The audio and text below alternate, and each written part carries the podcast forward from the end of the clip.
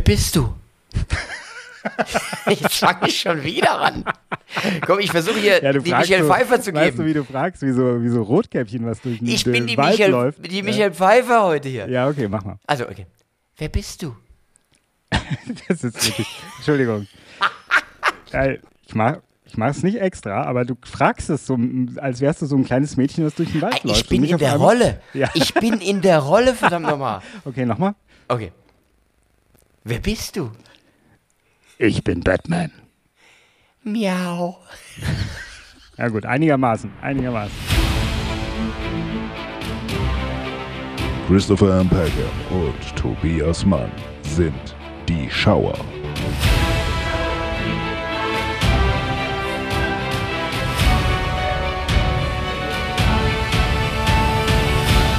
Lieber Tobias, ich grüße dich zu Herr den Beckham. Schauern. Großartig. Ich freue mich. Wir schauen wieder. Und was wir schauen. Heute, du Wahnsinn. Heute mal eine Sendung, die ein bisschen, ja, filmhistorischen Kontext hat, muss man sagen. Ja, und das machen wir, also wir haben uns auch nicht groß vorbereitet, sondern das machen wir alles aus dem, aus dem Stegreif. Das alles, Aus das, der Lameng, wie man bei uns sagt. Ja, genau. Also der, die ganze Erfahrung, die wir gesammelt haben über unsere 40, 50, 60 Jahre Filmerfahrung, kommt heute zum Tragen, endlich. Da bin ich Ja. auch sehr froh drüber. Ja, ja. Ähm, aber es ist, hat natürlich einen aktuellen Grund, weil äh, nächste Woche, nee, diese Woche, diese Woche. Diese Woche, diese Woche diese Donnerstag. Woche, Entschuldigung, diese Woche Ja. startet The Flash im Kino und Michael Keaton kehrt zurück und ich habe in der Filmelei schon eine Batman-Folge mit dem lieben Toy Donkey aufgenommen. Unser Werbepartner übrigens. Und Ja. da haben wir einen kleinen Tipp.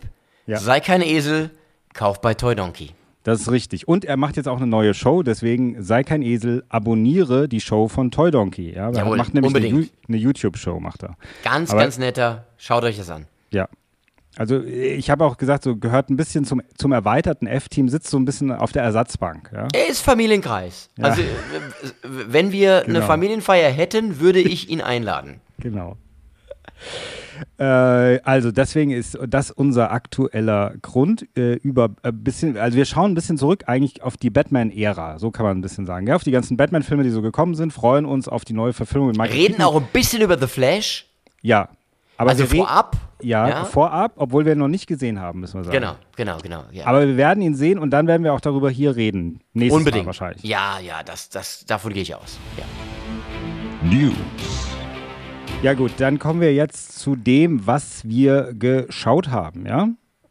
Wie heißt die Kategorie? Das, was wir geschaut haben. Das, was wir geschaut haben, ja. Also das ist eigentlich. Und, und äh, was hast du geschaut? Hast du was Neues, was Ja Aktuelles? gut, also ich habe, ich habe so vor einigen Tagen äh, sozusagen, habe ich ja so ein paar Sachen geschaut, die als Stream erhältlich sind. Also ich habe es nicht ins Kino geschafft, wieder mal, aber ich habe geschaut äh, Plane zum Beispiel mit oh, Gerard Butler. Gérard Butler, ja. Er ist ja Franzose. Ja, Gérard Butler. Butler. Ja. So wird er richtig ausgesprochen.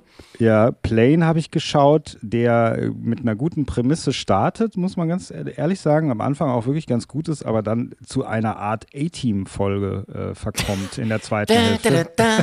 Also da hat, war ich ein bisschen enttäuscht, muss ich Also sagen. hätte sich nicht gewundert, wenn B.A. Baracus um die Ecke gekommen wäre. ja, da wird er nur noch so geballert. Das war wirklich wie so eine Endszene von so einer Folge vom A-Team. Also zum Schluss, das war, da war gar nichts mehr Besonderes. War auch gar nicht mehr so kinofilmmäßig. Wobei man den ja, über den ja sehr viel Gutes gehört und gelesen hat. Also der, Der, ist ja, auch, der fängt auch gut an. Ja. Der hat, und der hat eine, so wie gesagt, so die Idee ist super, aber die machen da gar nichts draus, finde ich. Aber es gibt ja auch mittlerweile, es gibt ja den Liam Neeson-Film und es gibt jetzt mittlerweile ja auch den Gérard Butler-Film, oder? Kann man sagen. Also die Karriere von Gérard Butler ist schon fantastisch. Also Ja. eigentlich hätte, hätte der ja auch ein ganz großer werden können. Ja, ein Aber ist er ja. Ja, aber in welchem Bereich? Also ist jetzt niemand in der, ich würde ihn nicht in die A-Klasse der Filmstars stecken. Nein. Er ist so jemand, also ich sag mal, ab 300 hätte es auch irgendwie mit 300 PS in eine etwas prominentere Richtung gehen können. Aber jetzt macht er doch viel, sehr viel Direct-to-Video und sehr viel Genre und sehr viel auch sehr günstiges Genre-Kino. Es ist schon verwunderlich. Kommen aber immer noch, also er hat ja diese Olympus Has Fallen Filme gemacht und äh, Ja, eben. die waren ja, ja, die waren aber alle im Kino. Äh, The Chase war einer der letzten vor Plane, der war auch noch im Kino. Also die kommen schon noch ins Kino, diese Filme, muss man sagen, ja, von ihm. Äh, Das erste Mal, wo er mir tatsächlich aufgefallen ist, ist an einem, ich glaube auch relativ vergessenen Zeitreisefilm von Richard Donner, der heißt Timeline. Kennst du den? Nein. Mit Paul Walker. Paul Walker und Gott hab ihn selig. Gérard Butler. Und die beiden.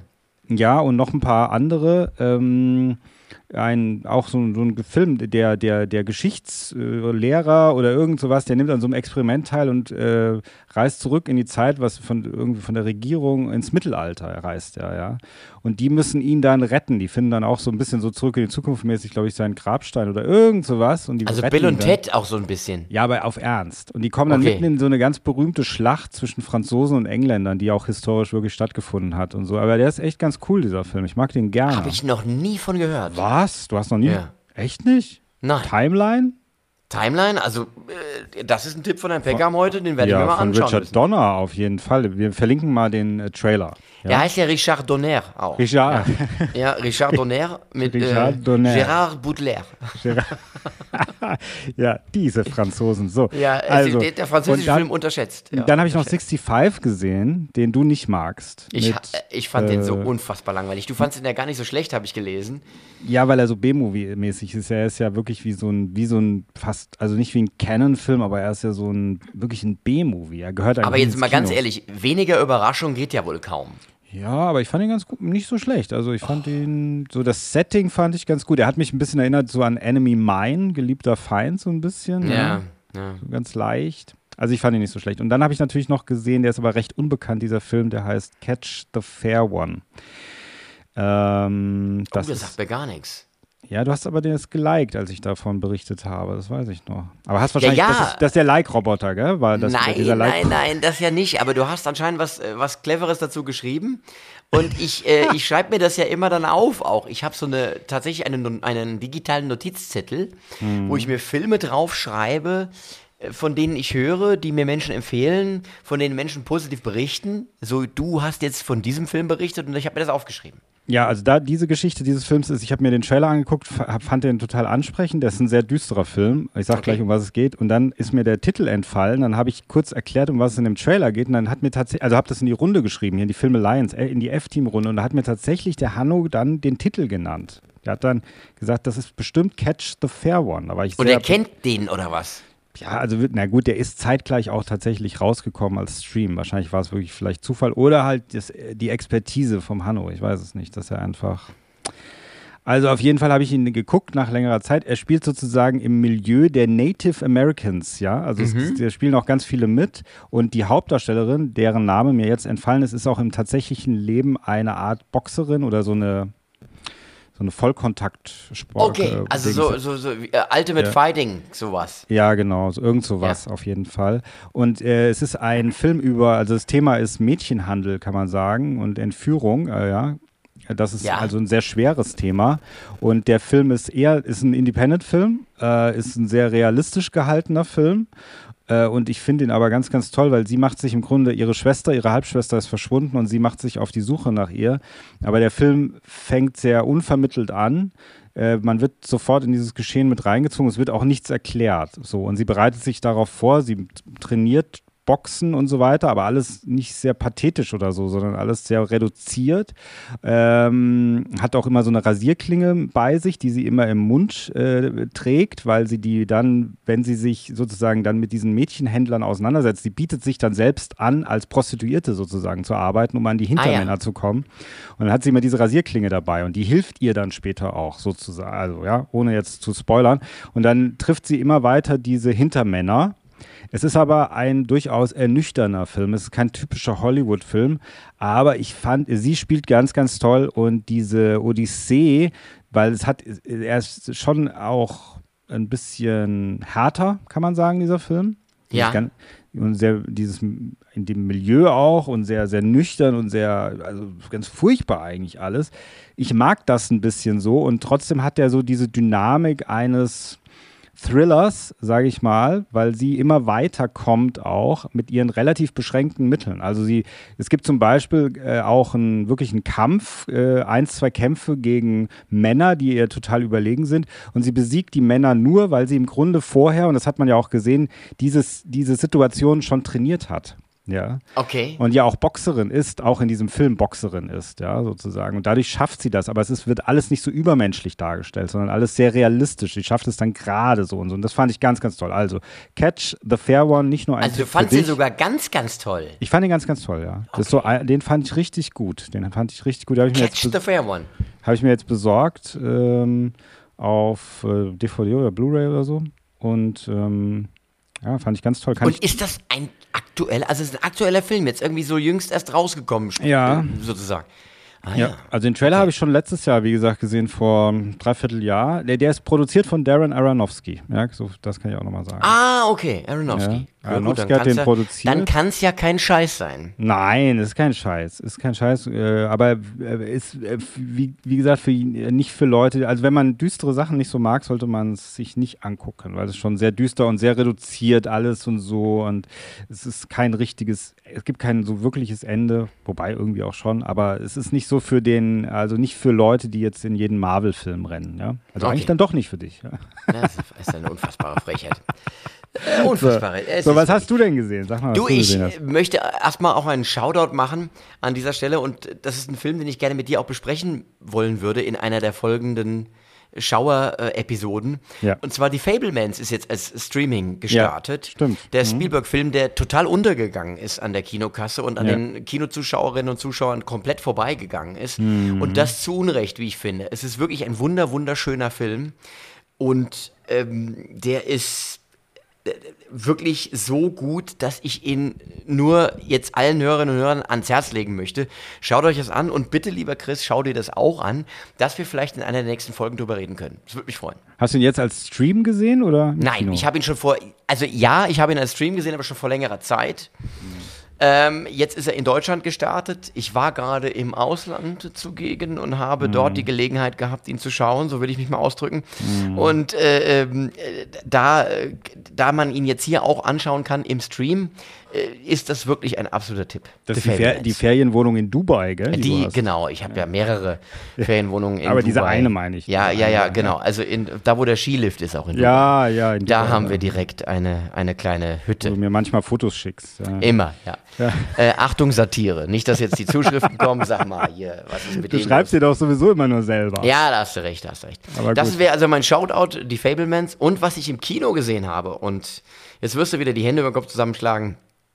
Ist, ich habe äh, Spider-Man Across the Spider-Verse gesehen. Ja, aber das war zu erwarten. Ja. Ja, natürlich war das zu erwarten, weil ich den ersten ja wirklich schon großartig fand. Mhm. Und der zweite ist wirklich absolut mind-blowing. Also ist richtig, richtig gut auch. Das habe ich auch schon gehört. Mein Sohn war gehört. zuerst drin und war auch schon sehr begeistert und hat gesagt, hier, Papa, musst du dir angucken. Und auch da hatte ich so wieder ein bisschen das Phänomen, ja, ich habe hab mir so gedacht, Mensch, den ersten Teil hast du gesehen, fandst du toll, brauchst du davon jetzt noch einen zweiten Teil? Was sollen sie da jetzt irgendwie noch machen? Und sie haben es wirklich geschafft, nochmal eine ganz neue, eine ganz neue Herangehensweise an die Geschichte auch zu finden. Und das Interessante bei Across the Spider-Verse, so ähnlich wie beim ersten, ist, das ist ein Film, der eigentlich nicht funktionieren dürfte. Also weder storymäßig müsste, dürfte er funktionieren, noch wie sie ihn erzählen, noch wie er gestaltet ist. Ist das etwas, was im Kino Mainstream-mäßig, also jetzt als Popcorn, Blockbuster, wie auch immer, funktionieren dürfte, weil er einfach so unfassbar ungewöhnlich ist.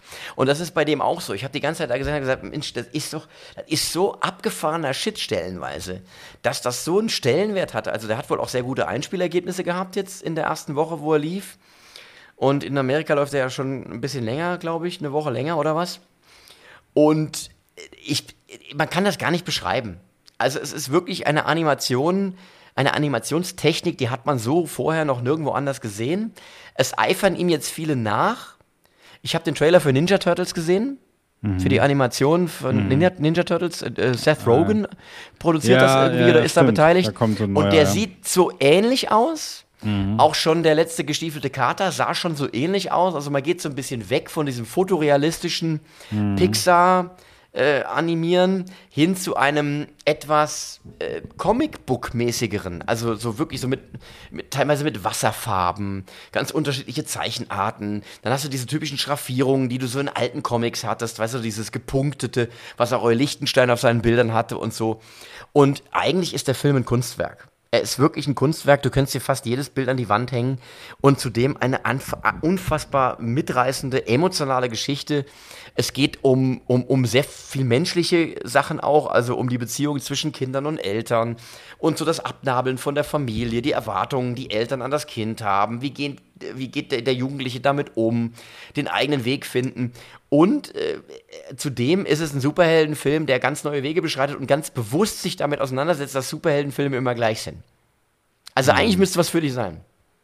Also eigentlich ist es, aber im Grunde ist es die Geschichte, die einen damit reinreißt.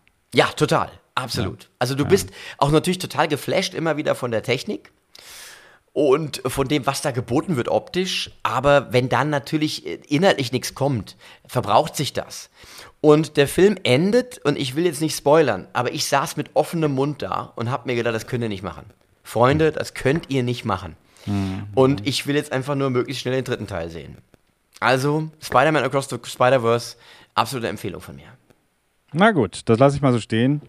Ähm, und ich werde mich eines Tages vielleicht mal damit auseinandersetzen. Und vielleicht geht es mir ja auch genauso. Also vielleicht setze ich mich auch davor, gucke mir den an und bin genauso begeistert. Ja, das, das, Interessante ist, und ich würde dir das mhm. möglicherweise auch anraten, man muss den eigentlich auf der großen Leinwand sehen. Das ist so ein, ist ein Satz, ich weiß, so ein Scheißsatz, ja, und dann muss man auf der großen Leinwand sehen. Mhm. Aber die Bilder sind halt so groß, dass sie halt wirklich das größte Kino äh, verdienen, was man finden kann. Mhm. Und natürlich kannst du den zu Hause gucken und er ist bestimmt auch gut zu Hause, aber ich, der, also der Weg ins Filmtheater lohnt sich.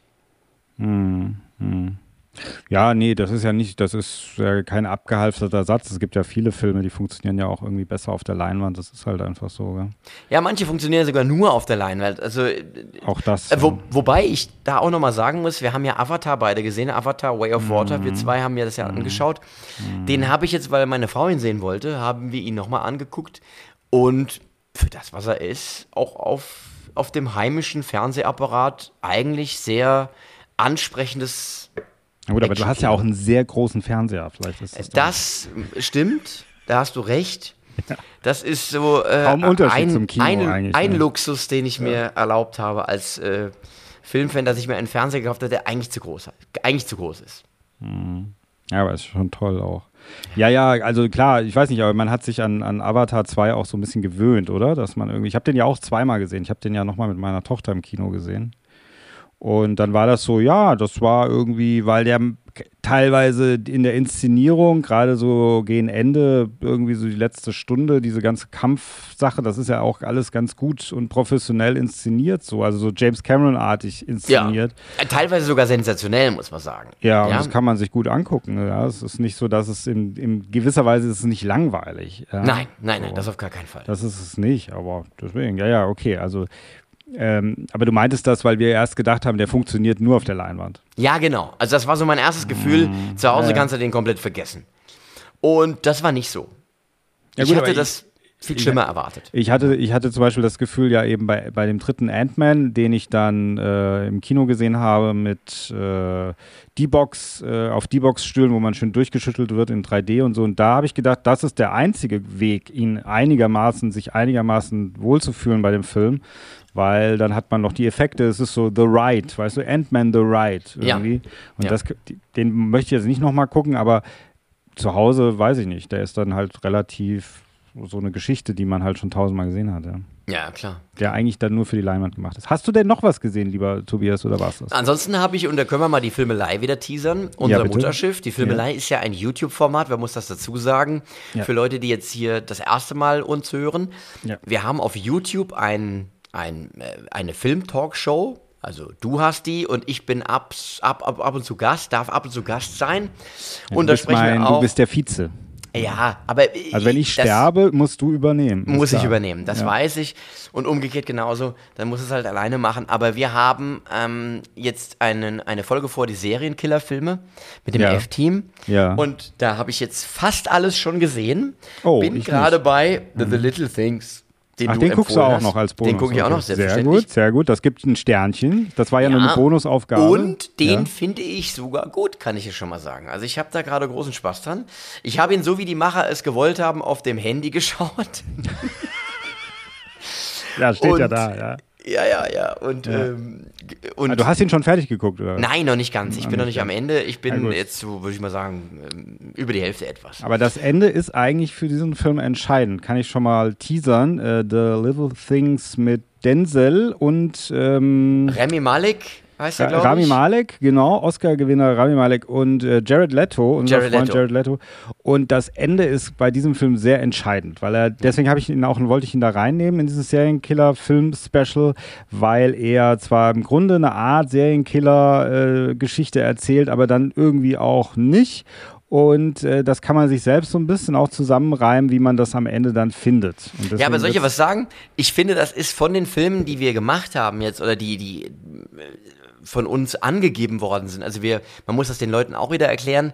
Jeder bringt einen Film mit vom F-Team Ja. und die anderen müssen den dann gucken.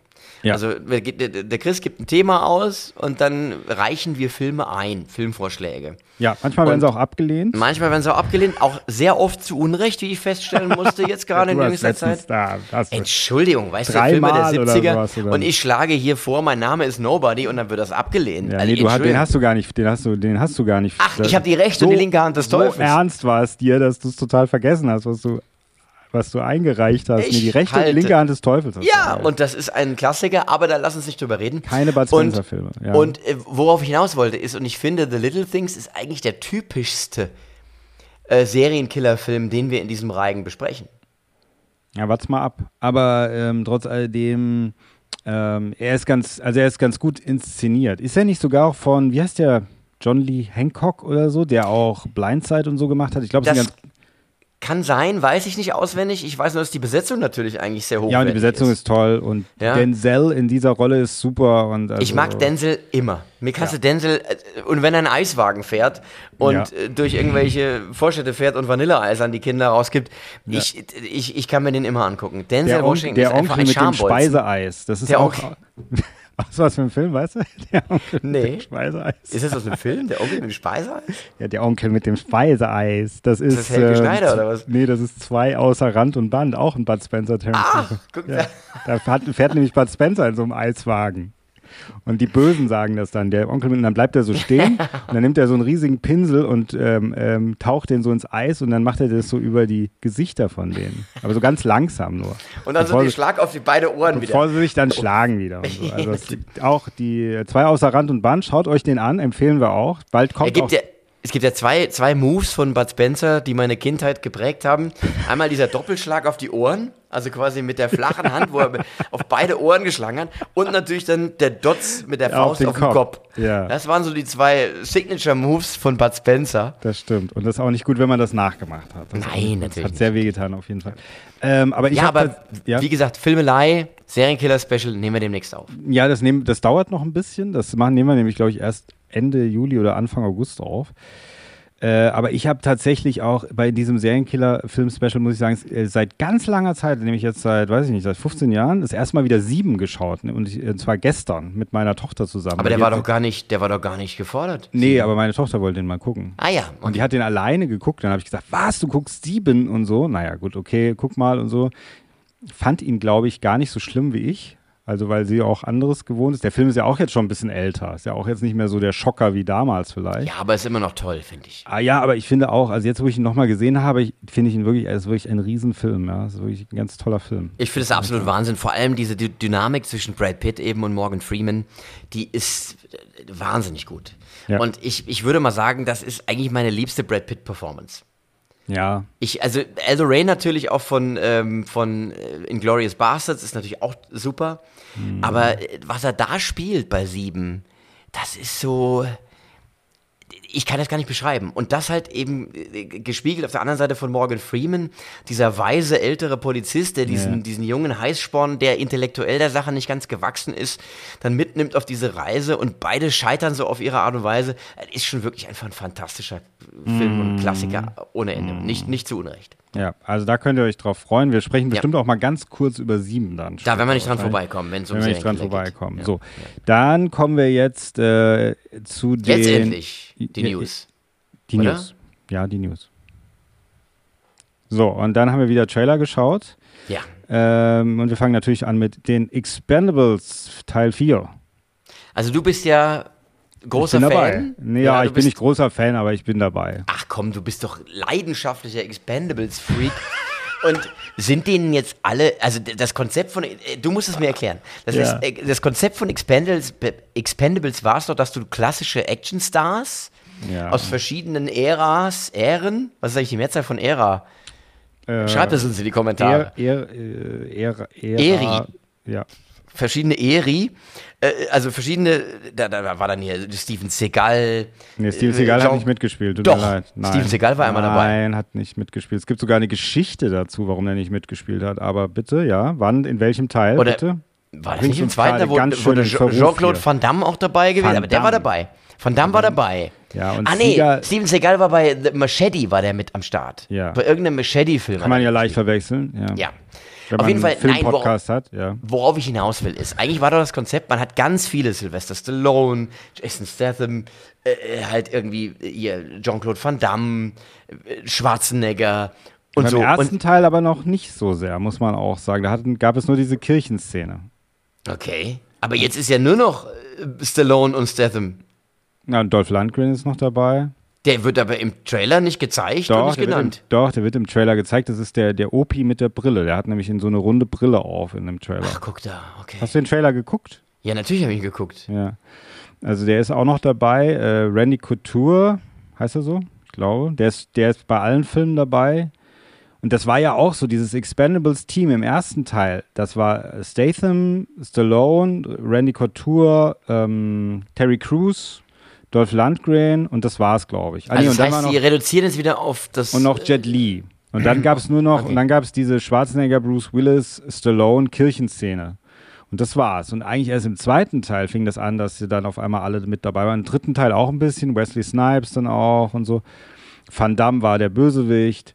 Und im dritten haben wir aber, im vierten jetzt haben wir ähm, Statham eigentlich eher in der Hauptrolle, Stallone äh, Supporting, ja, Best Supporting Actor. Ähm, Megan Fox, dürfen wir nicht vergessen, Megan Fox. Sieht man aber auch nicht im Trailer. Sag mal, du hast den Trailer nicht geguckt, du bringst uns Ich habe den vorhin auf meinem Telefon geguckt, vielleicht vielleicht was zu Voll klein. peinlich. Du hast, du hast wahrscheinlich gar nicht den, den Trailer. Es gibt eine riesen Anfangsszene zwischen Megan Fox und Jason Statham. Du kannst Dann habe ich einen anderen Trailer gesehen. Dann hast du einen anderen Trailer gesehen. Dieser Trailer, wo sie äh, nach Hause kommt, er ist da und dann haben die kämpfen und lieben sich. Nein. Beides. Habe ich nicht gesehen. Dann habe ich einen anderen Trailer geguckt. Wenn du mir sagst, guck den Expendables 4 Trailer, gucke ich den aktuellsten Expendables 4 Trailer. Und das war der IMAX Trailer, der jetzt gerade rausgekommen ist vor Mit dem Schiff. Hast du das mit dem Schiff auch gesehen? War da die Nein, Szene? war kein Schiff. Ja, dann, dann hast du einen anderen gesehen. Dann hast du den dritten vom dritten Teil gesehen. Nein, Expendables 4, wo Statham dann so mit so einem Motorrad in so ein Hochhaus reinspringt und so Geschichten. Ja, das gibt's da, glaube ich, ja. Aber die sind auch auf so einem riesigen Schiff, was dann so, so kippt, so wie so ein, wie so ein Flugzeugträger, was so, ist kein Flugzeugträger, aber so ein riesiges Schiff, was so kippt. Na, egal. Also auf jeden Fall, äh, 50 Cent ist dabei im Team, äh, Megan Fox, äh, Tony Ja. Dann ist Nein, nein, nein, nein. Doch. Ja. Ach so, das ist der Witz. Das ist der Witz. Äh, Iko Uweis äh, von äh, hier The Raid, der ist der Bösewicht. Ja. Ähm, das hätte, das wusstest, du wusstest nicht, wer Iko Uweis ist. Ich habe schon wieder gesehen an deinem Gesichtsausdruck. Du Doch, wusstest- natürlich, nein, selbstverständlich. Nein, Iko Uweis. Sagt Doch, dir überhaupt nichts. Ja? Aber The Raid sagt mir was. ja. Ähm, wen haben wir noch? Und Andy Garcia. Den kenne ich. Ja, ja. Gott sei Dank, ey. Gott sei Dank. Ähm, und Andy Garcia ist auch in auch teilweise in, in, äh, in Kampfausrüstung und so. Also so ähm, Aber Antonio ist der Ban- nicht auch schon 104, Andy Garcia? Ja, ich glaube, der wird irgendwie ein 99, glaube ich, ist der. Ja, so ungefähr Der hat, glaube ich, seinen sein. Runden. Nein, Andy Garcia ist irgendwie im Anfang 70 oder so. Und äh, der ist auch toll. Aber es ist auch ja im Grunde wahrscheinlich der Abschlussfilm. Auch, ich meine, es ist der Abschlussfilm von Stallone. Und natürlich, jetzt lange Rede, kurzer Sinn, wo wir jetzt, dem, wo ich jetzt dem Tobias so lange erklären musste, wer eigentlich in dem Film mitspielt. ähm, ist, sieht der Trailer natürlich aus wie jeder andere Expendables-Film, muss man Moment, sagen. ich möchte, ich möchte da Ja. noch ein wenig korrigieren. Ja. Er sieht aus wie jeder andere Trailer von jedem x-beliebigen Actionfilm. also, wenn auf Wikipedia ein Eintrag wäre, Actionfilm-Trailer, wäre Ja. das der Archetyp. ja, aber so machen die Dang, dang. Ja, und so diese klassische generische Musik, dann irgendwelche Explosionen, irgendwelche Menschen, die durch die Gegend fliegen, ein Bösewicht, der jemandem einen Kopfschuss gibt. Also, es ist äh, so wenig Überraschung, dass es mich fast schon wieder überrascht hat. Ja, aber eine Überraschung bei einem Expendables-Film ist aber auch ein bisschen zu weit gegriffen. Ist das zu viel verlangt von mir? Ja, finde ich schon. Also, Okay.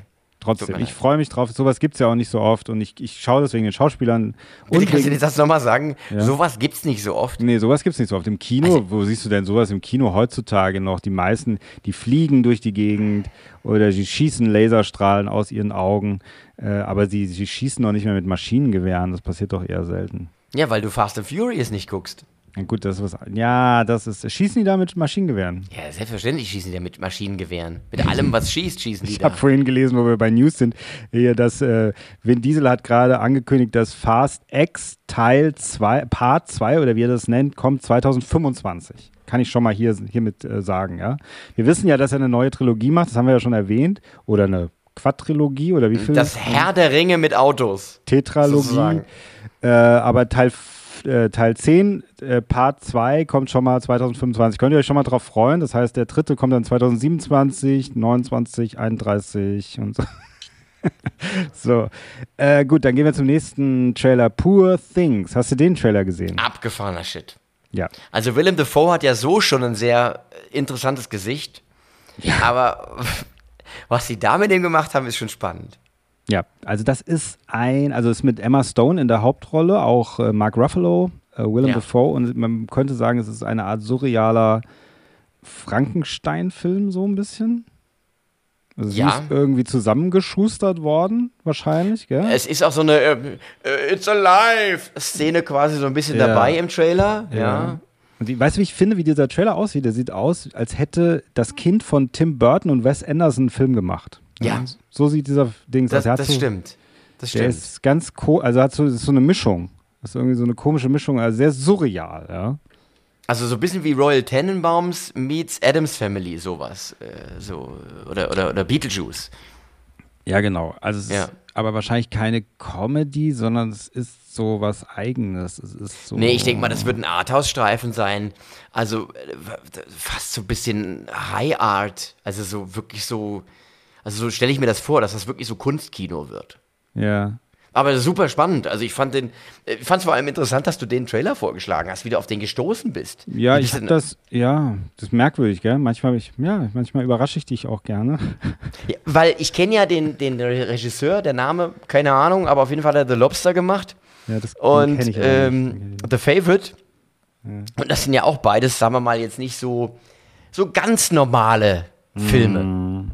Naja, das, ich habe ich hab nur, äh, das habe ich, also ich habe den Trailer gesehen, ähm, Vorschaubild oder so gesehen und habe einfach reingeguckt und dann habe ich gedacht, hm, das ist so anders irgendwie und trotzdem auch so prominent besetzt und so, dass man den mal hier mit reinnehmen kann. Und ich habe auch gedacht, der gefällt dir bestimmt. Ja, natürlich. Und vor allem muss man auch um eins sagen, Willem Dafoe ist halt einfach, äh, äh, einfach ein geiler Typ. Ja, Was der für Ja. verschiedenen Krempel macht. ja, ja.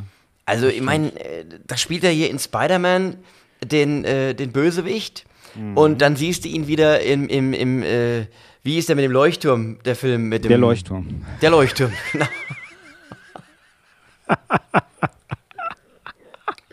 Das war Ja. übrigens auch ein abgefahrener Shit. Ja. Ja? Ja. Und dann gibt es jetzt gibt's ja auch einen Film mit Willem Dafoe jetzt offensichtlich, wo er als, ich glaube, wenn ich die Story richtig verstanden habe, als Dieb einbricht in so ein Penthouse Ja, der war aber schon im Kino. und nicht mehr rauskommt. Den gibt es jetzt schon im Stream oder sowas. Ja, der Auch war kurz im Kino. Der soll Genau. aber nicht so besonders sein, aber der war Nein, soll nicht gut sein? Nee, soll nicht so. Irgendjemand hat den auch gesehen, aber ich weiß nicht mehr wer. Irgendjemand hat es mir erzählt, aber ähm, du warst es wahrscheinlich nicht. Nee, ich war es nicht. Ich habe ihn nicht gesehen. Ja, ja, er, er, bricht in so eine super, in so ein super Penthouse ein und dann, dann wird das irgendwie verriegelt und er kommt nicht mehr raus und muss dann irgendwie so, wie ein Kammerspiel halt, ja. Ja, und Willem Dafoe ist ja so von seiner ganzen Erscheinung her jemand, den man schon so in der Bösewichtrolle sieht, ja. Aber jetzt habe ich beispielsweise auch letztens wieder gesehen The Life Aquatic. Also die Tiefseetaucher, Wes Anderson, wo er ja eine völlig andere Rolle spielt. Ja. Also wo er so komplett äh, äh, gegen seine, seine sonstigen Bösewicht-Ambitionen da anspielt. Also der ist einfach unfassbar vielseitig und scheint echt ein netter Typ zu sein. Also wirklich lässt sich auch auf spannende Projekte ein, filmisch. Und sowas, äh, da ziehe ich immer meinen Hut vor. Ja, ja, ja, ich mag den auch gerne auf jeden Fall. Der hat auch manchmal, also jetzt gerade fällt es mir nicht ein, aber der hat manchmal auch so nette Rollen. Das gibt es auch manchmal. Ja. Ganz, eigentlich ja auch ein bisschen bei John Wick. Da hat er ja eigentlich auch eine ganz nette Rolle. Ja, da ist sagen. er einer, der sich solidarisch erklärt mit dem Ja. John, Ja. weil sie sich von früher kennen und ihm auch Genau. sogar zur Seite springt und dafür Genau. bitter bezahlen muss. Das ist richtig. Spoiler So, für John Wick 1. Äh, dann gehen wir zum nächsten Trailer und zwar mit unserem Freund Nicolas Cage, Sympathy for the Devil. Ja, das findest du auch gut, oder? was? Ach, Guck mal, ich, nur, ich nur gute Sachen Ach, zeige ich dir jetzt. Ja, unglaublich. Also der Tra allein der Trailer, Mhm. da würde ich am liebsten schon, wenn der jetzt schon verfügbar wäre, hätte ich ihn schon geguckt. Aber ist weil das ist- Nicolas Cage der Teufel in dem Film oder was? Das weiß ich nicht, aber Weiß auf jeden nicht. Fall ist Nicolas Cage Nicolas Cage. Ja, das ist er. Das, muss ist der Cage, sagen. den ich sehen will. Ja, ja. Das ist der Face-Off, der, weißt du, der, Ja. Der, der, der, der Verrückte, der Durchgeknallte, der Wuhu, der, der Cage Ja, ist ja, das. das ist der, das ist der, das ist richtig. Deswegen habe ich den auch jetzt mit reingenommen, also weil er nicht so dieser typische Cage DVD-Premieren-Dings-Trailer ist, den er sonst so bringt, sondern das ich fürchte, es ist ja, ein Film, der nicht die Leinwand, äh, das Licht der Leinwand erblicken wird. Aber die Story ist eigentlich gar nicht so schlecht. Also, man kann es ja für die Leute mal kurz umreißen. Ein Mann ist auf dem Weg zu seiner Frau, die im Krankenhaus in den Wehen liegt, also kurz vorm Gebären ist. Mhm. Und dann wird so ähnlich wie bei ähm, Collateral ja genau. das daran Auto erinnert. Total. Das war total das Collateral-Feeling. Ja, Steigt eben da, äh, genau, Nicolas Cage bei ihm ins Auto und entführt ihn. Ja. Und nimmt ihn mit auf einen absoluten Horrortrip. Und das eskal- eskaliert dann total. Und im Trailer spürt man so ein bisschen, dass Nicolas Cage dieses Auto wohl nicht zufällig ausgewählt hat. Oder vielleicht doch. Ja. Auf jeden Fall heißt der Film Sympathy for the Devil. Und äh, da freue ich mich wie Bolle drauf. Genau. Und er ist Weil noch ich das mag. Wenn er so ein bisschen wahnsinnig ja. So kennt man dich, lieber Ja. Tobias. Also, Das ist der Cage in mir, den ich ja, manchmal nicht. ja, also privat muss man sagen, kann. bist du total so. Das ist, du machst immer so hier einen auf sehr unschuldig, aber privat bist du so am Ausrasten immer. Das ist unglaublich. Ja, Ta- Take the face ja. off. machst die Leute an und so I weiter. take the face off. Und in der Hauptrolle da ist zu sehen, also außer Cage ist es Joel Kinnaman, heißt er so? Ja, den kennt man aus. Sag Aus? mir's. Nein, bitte. Du bist doch der Filmexperte heute Abend. Sag mal. Na? Na? Actionfilm, oder? Na? Ja. Also man kennt ihn aus einigen Filmen, muss man sagen. Ja, ja, ja, Mittlerweile. Aber es gibt ein Remake, was er gemacht hat. Das müsstest du eigentlich gesehen haben. Es ist kein besonders gutes Remake, aber da hat er die Hauptrolle gespielt. War das war der eine Predator in Predator Dingeskirchen? Nee. Ja, es ist auch, es ist auch eine ikonische Filmfigur. Ist schon nah dran, aber es ist nicht der Predator. Sondern Sag es ist Robocop. Er war Robocop im Remake. Ah. Ja. Ab 12 Und- war das. Was zwölf? Ja, ab zwölf. war ab 12, Ja, ja. ab zwölf. Das ist so nicht der Rede wert. Aber er hat auch noch ein paar andere Sachen gemacht, muss man sagen. Ein paar andere Filme. Ich kenne ihn aber woanders her. Ich kann es nicht googeln, weil ich nicht. Ich mach nichts. Das, das ist ja heute alles, alles aus dem Kopf. Deswegen können wir jetzt ja sehen, wer hat es wirklich im Blut und wer hat einfach immer den Rechner auf. So. Äh, es gibt zum Beispiel auch einen interessanten Film, da spielt er auch, das, der ist mit Tom Hardy, der heißt Kind 44. Kennst du den? Nee. Den kennst du auch nicht. Der spielt in Russland, über so einen Serienkiller in Russland. Ah. Zur Zeit des Zweiten Weltkriegs. Hm. Mit Numi Rapace und Nomi äh, Rapace. Nom, Rapace heißt sie. Rapace. Nomi Rapace. Also es ist italienisch. Nomi Apache. Nein, nicht Apache. Nomi Rapace. Apache ist der, der mit Udo Lindenberg jetzt den Komet gesungen hat. Ja, ja, das weiß ich. Ja, ja, das, Ja, das ja. habe ich. Ja, okay, okay. Also schaut euch das an. Wir kommen jetzt zum nächsten Trailer. Der Nee. versucht- Was? Ich, ich machst muss mal kurz nachdenken. Ach so, du machst. Das ist auch, die Handyhülle ist schon ein bisschen Nicolas Cage-artig, muss man Ja, sagen. äh, klar, das ist, ich habe auch noch so eine, so eine goldene Geldspange, Ja. eine So. Geldklammer. Nee, du brauchst jetzt nicht nachgoogeln. Es ist doch jetzt alles, wir haben es doch jetzt geklärt. Nein, haben wir nicht. Ach, Was, egal, was, so, wir Ich kenne den von woanders. Ich, Ja, ja. Also hat der nicht auch in Mission Impossible? Nee, nee, Nee, nicht. nein, das war, das war äh, Tom Cruise. Tom, ja, So, also jetzt kommen wir noch Arsch. zu äh, Bird Box Barcelona. Bird Ja. Box Barcelona, ein Spin-off des äh, Netflix-Hits äh, Bird Box von aus dem Jahr, puh, keine Ahnung, wann der gekommen ist. 19? Ja, das weiß ich. Nee, 19, was vor der Pandemie? Irgend sowas. Also auf jeden ja Fall Sandra Bird Bullock Box. auf jeden Fall und das Gegenstück zur Quiet Place, kann man sagen, nur mit gucken. Nur, Also, genau, was, mit was Gucken. Quiet Place mit Hören war, ist Bird, Bird Box, mit. Gucken. Wie fandst du Bird Box? Den ersten? Ich fand Bird Box gut. Ich auch. Ich eigentlich auch. War ja okay. so total, oh nee, ist nix und so. Und äh, wenn man den eben als das angeht, was er ist, äh, Netflix-Film, äh, ist das einer der besseren. Ja, finde ich auch. Ja. Und dadurch auch, dass man die Monster tatsächlich nicht gesehen hat, äh, das hat es halt auch ganz gut gemacht. So, ja. Und jetzt gibt es den Spin-off, der im Grunde die gl- gleiche Geschichte erzählt, würde ich sagen. Ja. Ja, ich glaube, es ist ein bisschen weiter fortgeschritten in dieser, in dieser, dieser Phase In dieser der Welt, Menschheit, ja.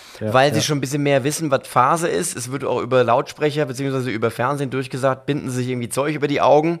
Stimmt. Wenn sie, wenn sie nicht irgendwie tot sein wollen, äh, wenn sie nicht irgendwie sterben wollen, dann machen sie das, machen sie ihre Augen dicht. Also das wird ein bisschen weiter fortgeschritten sein. Ne? Und, aber ich finde es ein bisschen schade. Aber gut, vielleicht kommt Sandra Bullock ja in, als Cameo Ecke. wenigstens irgendwie so, um, um die Ecke. Meinst du, die, die springt nochmal durchs Bild, meinst du? Das kann Ja, vielleicht haben sie es bis nach Spanien geschafft. Ich weiß es nicht. Ja. Also Hauptdarstellerin ist die, die ich kenne den Namen nicht von ihr, aber das ist die Hauptdarstellerin aus Barbarian auf jeden Fall. Ah, Ja. Das da, weil ich dachte die ganze Zeit, die kommen mir so bekannt vor. Wer ist denn das? Wer ist denn das? Wo habe ich die gesehen? Barbarian können wir übrigens auch empfehlen. Ja, durchaus. Den habe ich auch gesehen. Den fand ich sehr gut. Ja. Also hat mir gut gefallen. Ähm, und Bird Box Barcelona. Ja, ich weiß nicht. Also kann man sich mal auf jeden Fall angucken. Ist ja ein Netflix-Film auch. Ähm, und äh, das Thema ist ganz interessant. Also auch das Horror-Thema finde ich ganz interessant. Der erste war ganz gut. Ich habe irgendwie war es ja klar, dass die nochmal ein Sequel machen oder ein Prequel oder was auch immer das ist. Nee, ich, wenn ich mich richtig erinnere, hört der Film ja sogar so auf, Ja, dass er weitergehen könnte. ja. Aber ich habe Also gar ich nicht glaub- damit. Ich hatte es aber nicht auf dem Schirm. Ich habe nicht so gedacht. Ach, da, wann kommt denn eigentlich wieder Bird Box 2? Und so. Ja, weil man mal, wenn man ehrlich ist, ist es jetzt kein Film, der einem ewig im Gedächtnis bleibt. Ja, ja. Ja, also es ist jetzt nichts wie Tyler Extraction, wo ich schon. Das da, genau. Der zweite Teil, auf den der Tobias sich sehr freut, äh, hört oder schaut euch, nee, hört euch die, die letzte Folge an von den Schauern mit Hanno Friedrich zusammen. Dann wisst ihr, warum er auf einmal jetzt so komisch spricht. Es ist nicht so, dass er gerade aufstoßen musste, sondern es hat was mit einem Film zu tun, über den wir Wobei ich heute Abend schon sehr oft aufstoßen musste, weil die mir hier aufs Zimmer wirklich nur sprudelndes Wasser gestellt haben. Und das ist ja immer eine schlechte Idee, wenn man sprechen muss. Es tut mir leid.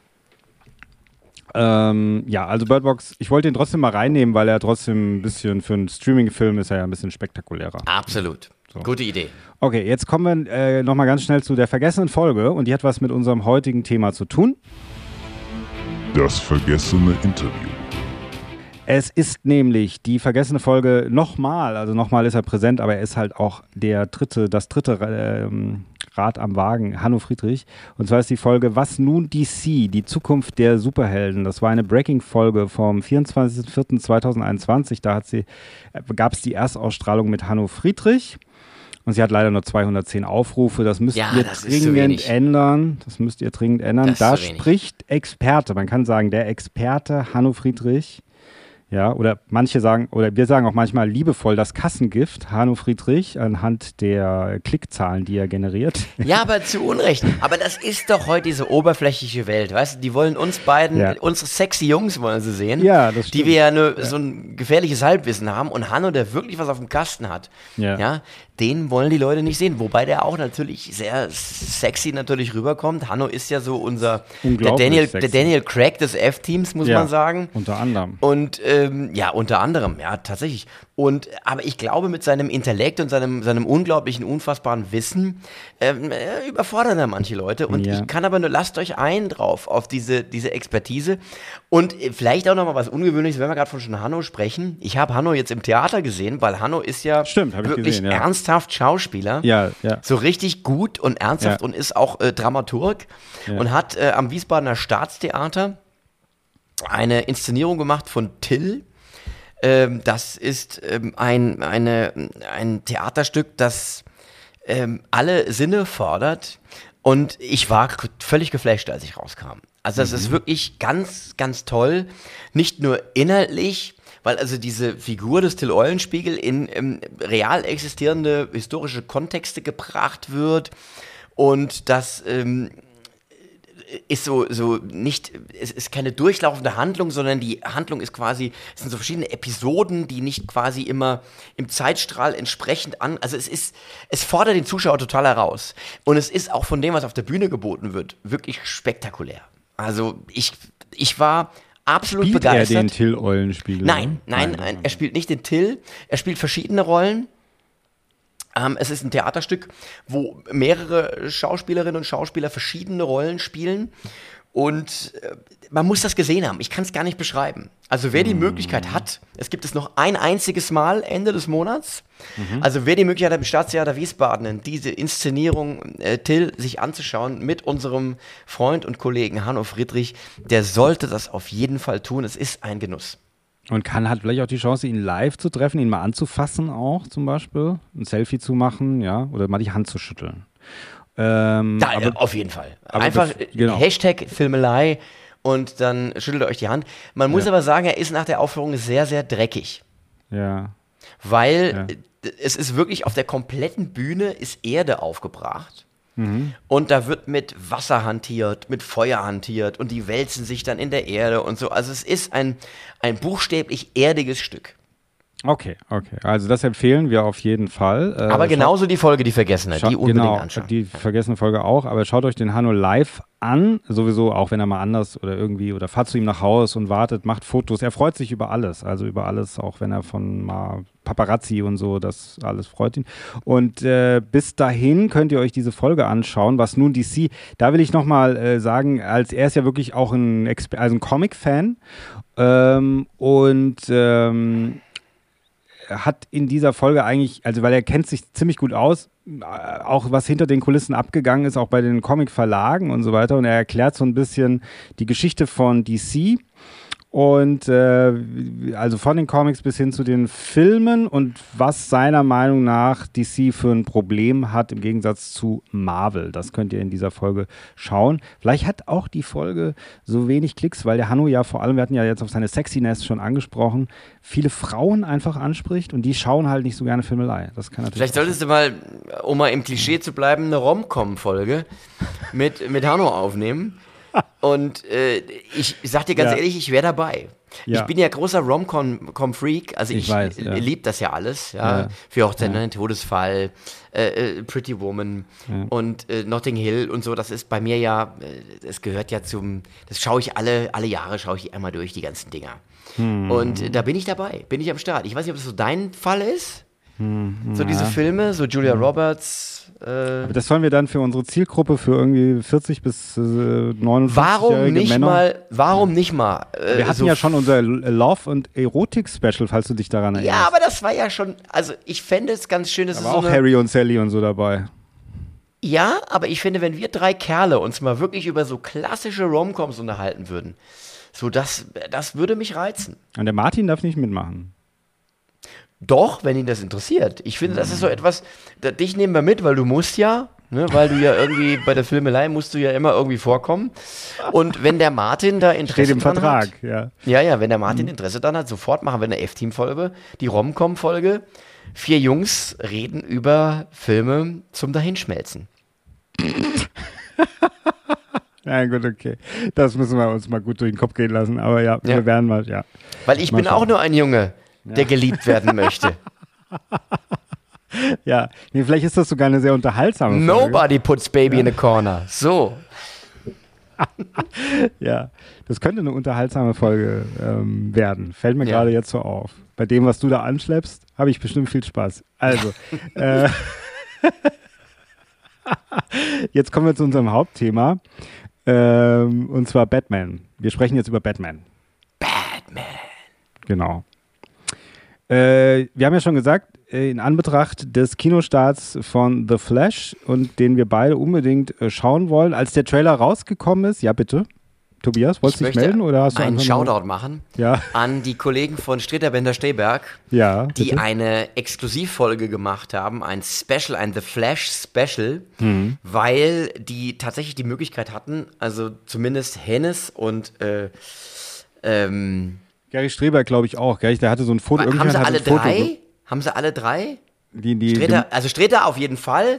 Streberg weiß ich nicht, auf jeden Fall hatten sie die Möglichkeit schon vorab den Film zu sehen. Also sogar bevor er wirklich letztendlich richtig fertig gewesen ist. ah, okay. Und sie mussten sich sozusagen lange zurückhalten, darüber zu reden, weil sie waren von Warner eingeladen und da gab es dann so ein, ähm, ein, eine Sperrfrist, bis zu der sie sich nicht äußern durften über den Film. Und dann haben sie, als die Sperrfrist ausgelaufen war, direkt dieses Special veröffentlicht. Und äh, Stritter Bender und Streberg äh, reden wirklich sehr, sehr begeistert über diesen Film. Was bei mir ein Feuer entfacht hat, was bisher nicht da gewesen ist. Ja, ja. Also das ist, ich habe auch da zehn Minuten mal reingeguckt in diese Folge und äh, das ist aber das jetzt was, also als ich dir den Trailer gezeigt habe und gesagt habe, das wird cool, da hast du das abgewatschelt, als wäre es irgendwie Expendables Teil 16 und jetzt äh, hörst du da einen Podcast, ja, von, von Menschen, mit denen du nicht tagtäglich zu tun hast, so wie mit mir und dann auf einmal bist du Feuer und Flamme, ja? Ja, weil ich sowohl Herrn äh, Sträter als auch Herrn Bender als auch Herrn Streberg sehr, sehr schätze.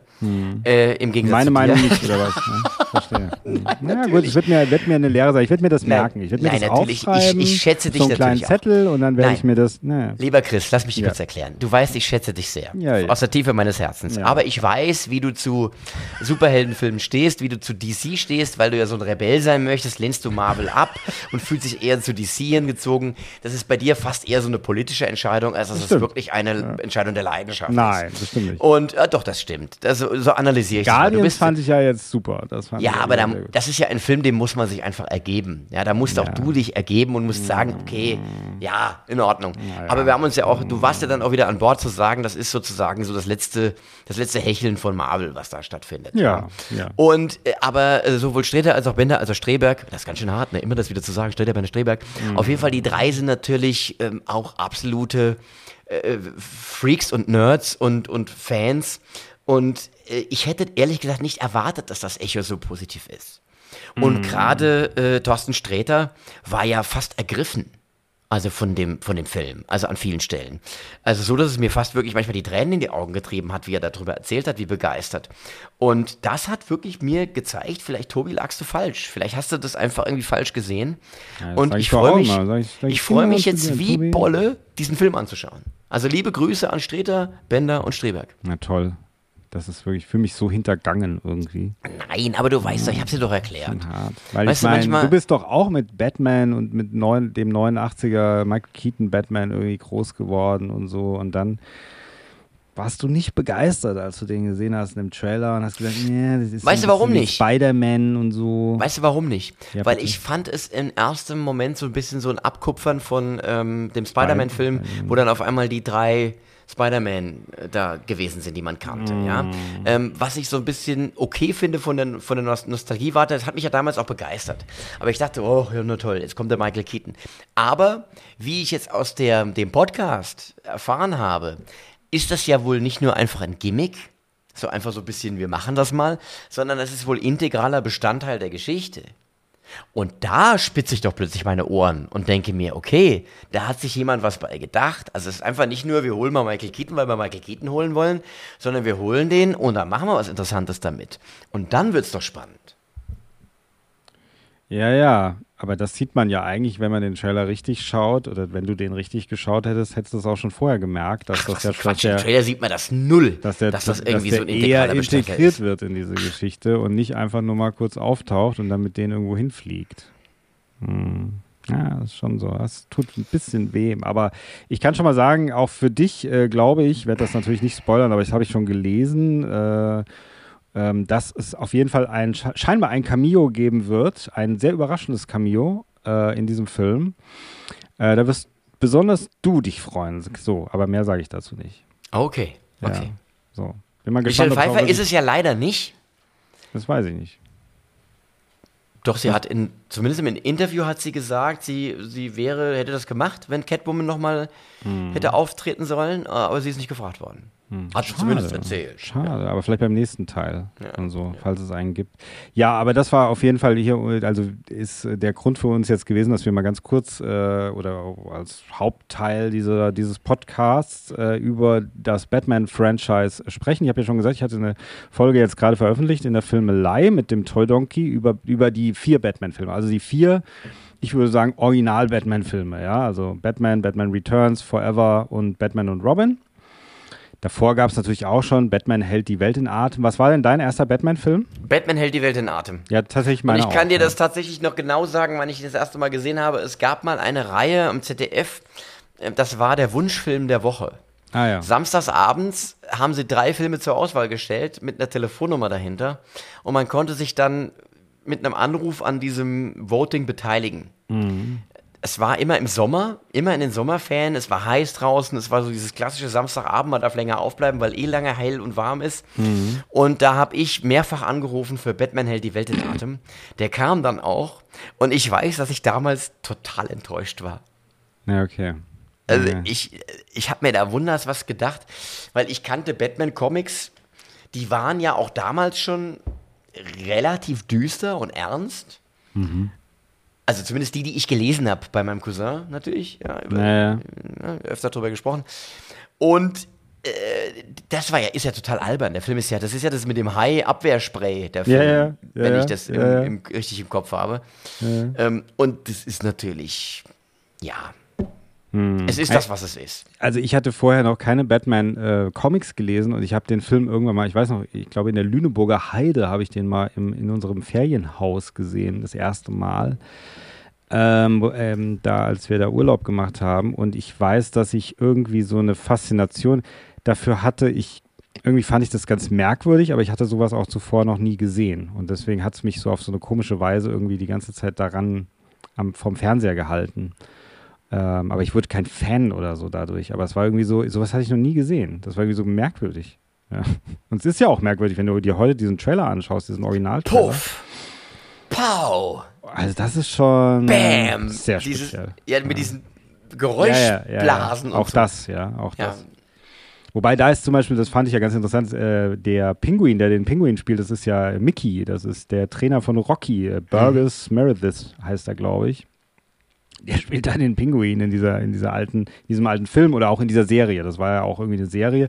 Die sagen das auch im Trailer. Ihr kennt die Serie, jetzt kommt dieser neue Kinofilm und so. Also es war, ähm, die haben im Grunde diese Serie gemacht, dann haben sie irgendwie, oder sie haben aus dem Serienmaterial einen Film geschnitten. Das gibt es ja auch manchmal sowas, ja. Gab es ja früher öfter mal sowas. Aber äh, es war natürlich auch die, die, Mutter der ikonischen Musik. Also dieses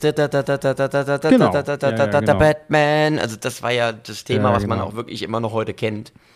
Genau, also das ist so dieses Ding mit Adam West und ich glaube, ich glaube sogar, es gab davor schon was Schwarz-Weiß, Ja. das weiß ich. Ja, gell, gab es schon mal dann irgendwie sowas. Der Wie bei- Name ist mir aber komplett entfallen, wie der Wie bei, wie bei Superman auch. Da gibt es ja auch noch mal vor, na gut, vor Christopher Reeves sowieso. Da gibt es George Reeves, gell, den hat, glaube ich, auch mal Ben Affleck gespielt in einem Film. Hat er, der hat doch mal diese Lebensgeschichte von George Reeves verfilmt. Ja, Also nicht verfilmt, aber er hat mit die Hauptrolle gespielt, irgendwie so hinter den Kulissen. Äh, und den gibt es ja schon ewig, seit, keine Ahnung, also nicht Ben Affleck, sondern Superman als Charakter im Film. Ähm, aber dann eben 89 Batman, sage ich auch in dieser Folge, und es ist tatsächlich auch so, war wirklich wie mein erster richtiger Erwachsenen-Kinofilm. Und davon war ich hellauf begeistert. Das ganze Merchandise kam dann noch dazu, alles war im Batman-Fieber. also man muss das den Leuten auch mal erklären, die nicht dabei waren. Ja. Also die Jüngeren, die uns zuhören. Wir haben ja viele jüngere Zuhörer. Sehr viele, und Zuhörer. sehr viele. Sehr viele unter 20 auch. Sehr viele, Und ja. die, das ist ja ein, ein Hype gewesen, das kann man sich gar nicht vorstellen. Ja. Das Batman-Zeichen war überall. Überall, überall war das, ja. Überall. Und ich In hatte jedem es auch Geschäft. Überall. Ja, Auf ja, ja. T-Shirt, Aufkleber, Untersetzer, Tasse, äh, auf dem Mäppchen. Es war überall Batman. Ja. Und äh, es gab im Fastfood-Bereich gab es Batman-Zeug und es war unfassbar. Und der Film war halt einfach eine absolute, ein absoluter Kassenschlager. Ja. Und Ja. ich habe das damals auf, dann mir direkt, als als es auf VHS gab, habe ich mir dann die VHS auch gekauft und das war großartig. Ja, und weil es auch sowas noch nicht so gab. Also das war auch so diese Art, wie dieser Film gemacht worden ist. Und das war ja nochmal, ich meine, es gab Superman zum Beispiel auch, aber das war eine ganz andere Art von Verfilmung, also Ende der Ja. 70er mit Christopher Reeve. Ähm, Bin ich übrigens nie mit so klargekommen. Also es Ja. war nie so was, was mich jetzt vom Hocker gehauen zu hätte. jung für, glaube ich. Kann sein, aber weder Teil 1 noch Teil 2, die ja immer hoch gelobt werden, insbesondere Teil 2 wird ja sehr, sehr gelobt von Fans. Ich habe da keine Beziehung zu. Vielleicht liegt es wirklich daran, dass ich erst Jahrgang 76 bin und das alles so ein bisschen an mir vorbeiging. Aber für mich war, wie du schon sagst, Batman so das erste ja, Comic-Film-Erlebnis. Mhm, genau, so ging mir das auch. Und äh, deswegen passt es auch, dass wir in dieser Folge, die ich mit dem Toy Donkey aufgenommen habe, eigentlich, dass er sozusagen als Spielzeug-Repräsentator äh, des Spielzeuguniversums da mit mir drüber spricht, weil das Bat diese ersten Batman-Filme sind eigentlich auch eine Geschichte des Merchandise, ja. So, und dass man dann den zweiten Teil gemacht hat, dann gibt es diese legendären Geschichten, dass McDonalds dann aus dem Vertrag rausgegangen ist und so, weil der auf einmal so düster wurde, dieser Film, und die konnten damit kein Spielzeug mehr verkaufen und haben dann eigentlich gesagt, so jetzt müssen wir noch mehr Spielzeug im dritten und im vierten verkaufen und dann wurden fast die Filme, also wurde im Grunde erst das Spielzeug hergestellt, gefühlt und dann der Film danach, weißt du? So. Und das ist diese Geschichte von diesen, von dieser, von diesen ersten vier Filmen eigentlich. Also auch eine Geschichte des Merchandise und deswegen ganz interessant, aber das hat die natürlich auch versaut, finde ich, ja. Oder? Ja, Bist du drei, Fan? drei, und vier sind halt unerträglich heute, finde ich. Also ich habe gerade Ja. vorhin tatsächlich gelesen, dass Kevin Smith, den ich nicht besonders mag, aber du bist, glaube ich, Fan auch von Kevin Smith, gell? dass der eine Rohfassung des Joel Shoemakers Cuts gesehen hätte von Batman Forever, die viel, viel besser, viel düsterer und ganz toll sein soll. Ja. Das jetzt gerade, habe ich vorhin gerade gelesen, ist kein Witz. Okay. Und sie soll auch viel, also wesentlich länger sein. Der Anfang ist 15 Minuten länger, es fängt komplett anders an. Und warum bringen die die dann nicht raus? Sie munkeln, dass das vielleicht der Anfang ist davon, dass die sagen, die bringen diesen Director's Cut raus von dem dritten Batman vielleicht, also Weil Warner. Das ist doch, das ist doch deine Lizenz zum Gelddrucken. ja. Also es ist eine Fassung, die es, ähm, die relativ fast fertig war. Es ist keine so komplett fertig Fassung. Die müssten den wohl auch ein bisschen restaurieren, diese Fassung. Also hat Kevin Smith im Interview gesagt. Aber er hat gesagt, der Film wird dadurch zehnmal besser, ja. So. Und äh, der war ja, Batman Forever ging ja noch, finde ich. Es ist ja eigentlich erst bei Batman Robin, das war das, das, der Totaldesaster. Und Batman Forever hatte noch so eine kleine Brücke zu den Helfen alten. wir auf die, auf die Sprünge. Batman Forever war das mit Jim Carrey als Riddler, oder? genau, ja. Mhm. Und mit Uma Thurman als Poison Ivy. Nee, das ist der vierte Teil. Das ist der vierte Teil. Siehst du, ich werf die durcheinander. Ja, und äh, die haben mir, Schwarzenegger halt ist der vierte Teil. äh, ja? Mr. Freeze, genau. Und äh, das hat mir gar nichts mehr gegeben, da hast du recht. Ja, furchtbar. Und der dritte war so okay noch. Aber auch da hat man schon gesagt, hm, ich muss auch ganz ehrlich sagen, ähm, die ersten beiden sind halt so hochwertig. Ja. Also äh, Batman und Batman Returns und, und die anderen sind so anders. Also das kannst du gar nicht als Reihe sehen eigentlich. Nee, aber irgendwie sind sie trotzdem so eine Art Reihe. Sie, sie sind halt, eigentlich gibt es nur die zwei. Ich meine, ich habe das ja besprochen, es gibt ja die zwei Tim Burton-Filme Ja. und dann gibt es ja dieses Comic, gell? Dieses, habe ich dir das? Hier, dieses. äh, Das, das besprechen wir ja auch, hier Batman 89. Ah, okay. Das ist der vom Original-Drehbuchautor von Sam Hamm, der auch die ersten zwei Filme geschrieben hat, glaube ich. Und da ist eben dann äh, Billy D. Williams wird zu Two-Face. ja. Two-Face, ja. Mhm. Und das ist so wie die Original, äh, das ist wie der Abschluss der Trilogie. Ja. Der, der, Den also, sie nicht gedreht haben, sozusagen. ja, also der, der Tim Burton-Filme, ja. Ich weiß nicht, ob du das sehen kannst. Da ist, Mhm. da ist auch noch Catwoman dabei, Robin wird auch vorgestellt und so. Und das war eigentlich die Idee, das im Großen und Ganzen als dritten äh, Tim Burton-Film zu machen. Haben sie nicht gemacht, deswegen gibt es diesen Comic. So, kann man an sich durchlesen. Und ähm, äh, das ist so diese Original, dann wie Trilogie. Und dann gibt es halt noch Batman Forever und Batman und Robin, ja, die aber trotzdem sind die alle zu einer ähnlichen Zeit oder in einem Rahmen von circa ja. zehn Jahren entstanden, also acht Jahre sogar, glaube ich. Und weniger. dann war Batman mausetot. Und dann war Batman mausetot, das muss man ganz deutlich sagen. Danach war das komplett, da hätte auch. Kein Thema mehr. Ja, weil das, die haben es so in den Sand gesetzt mit Batman und Robin. Ähm, ich weiß noch, am Anfang haben sie noch gesagt, George Clooney, das ist die beste, der beste Batman, den es je gab. Und danach hat man im Grunde genau das Gegenteil von ihm gesagt.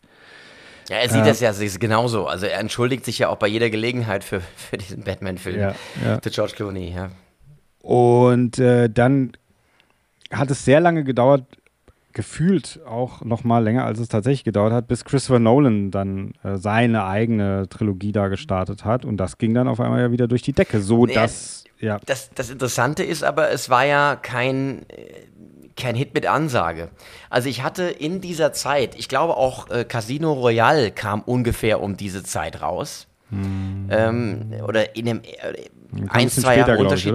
Ich, äh, ein, zwei Jahre Unterschied. Auf jeden Fall sowohl hm. James Bond als auch Batman waren für mich kein Thema mehr. Ja. Und ich bin nicht reingegangen aus so einer Vorfreude, sondern so, ja, gucken wir mal. Also auch gerade jetzt, ähm, das waren so zwei Erlebnisse, wo ich im Kino saß und hinterher total überrascht war. Also ich war, bin da reingegangen ohne Erwartungen und bin total geflasht rausgekommen. Und gerade bei Batman Begins, den habe ich mir mit einem Kumpel angeguckt und wir haben echt nichts erwartet. Nix. Er hat gesagt, oh, echt? Ja, Batman-Film und so. Nolan war auch noch nicht der Nolan. Ja. Also, als ja. dem man ihn jetzt heute, natürlich hatte mhm. der schon Filme gemacht, ja.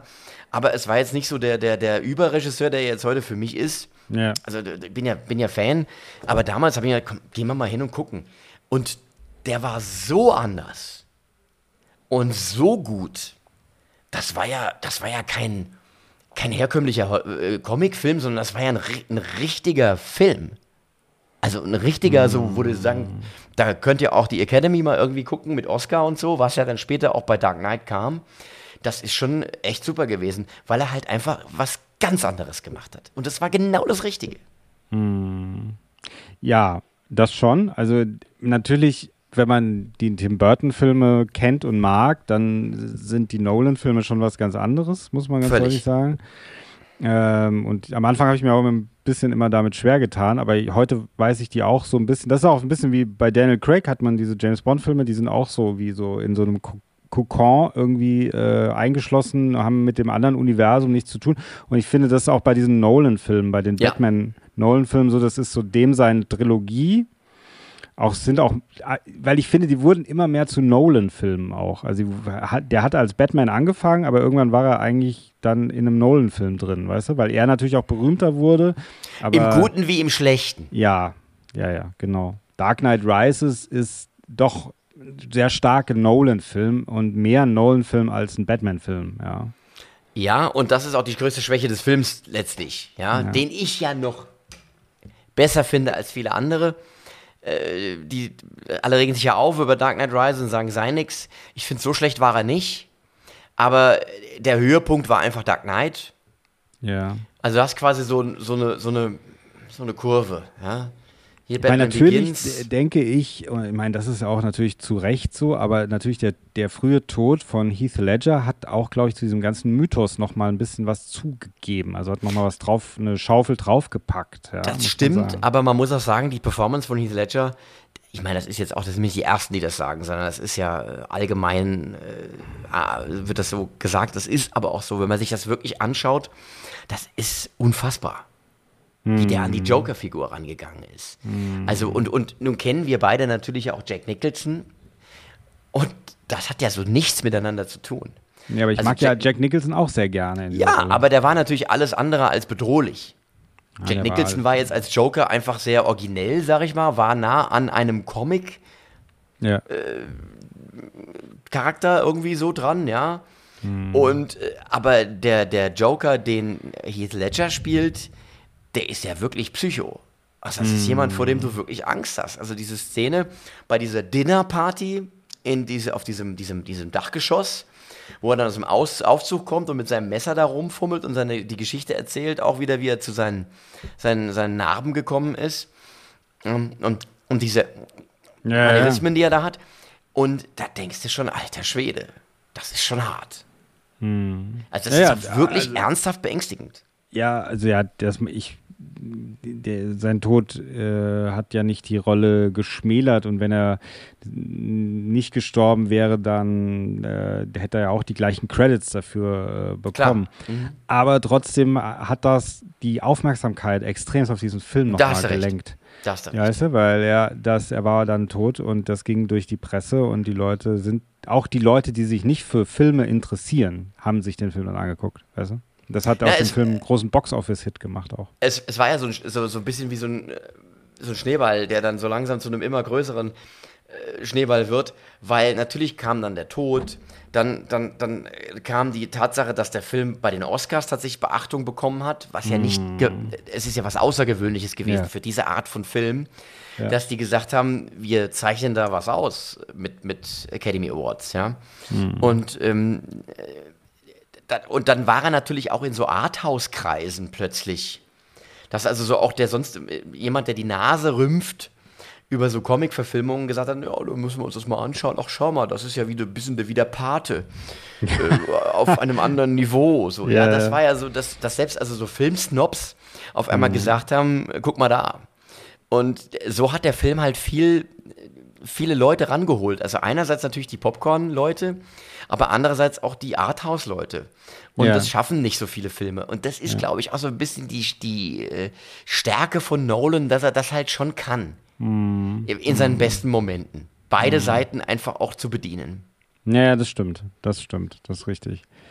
Ähm, und dann ist aber letzten Endes, oder was mir heute irgendwie so auffällt, ist, also damals, als zu Zeiten, als diese Nolan-Trilogie äh, da war, hat man die alten Filme, auch Michael Keaton oder auch vor allem auch Jack Nicholson, hat man nicht mehr, so gut wie gar nicht mehr beachtet. Also Nein, man hat nicht, waren weg. waren eigentlich weg. Man hat äh, die Performance von Jack Nicholson hat man vollkommen, hat man gesagt, das war eher also lächerlich letzten Endes. Und Michael Keaton, dieses, was man jetzt wieder sieht, wir müssen, wir können alle hier zugeben, Michael Keaton ist der beste Batman, den es je gab und so. Das war, war überhaupt kein Thema. Und jetzt aber wiederum ist Michael Keaton total oben, ja, wieder. Und ich habe das Gefühl, diese, diese Nolan-Verfilmung oder Christian Bale oder so als Batman hat man momentan, hört man von gar nichts. Also ganz wenig. Das stimmt. nur. Das stimmt.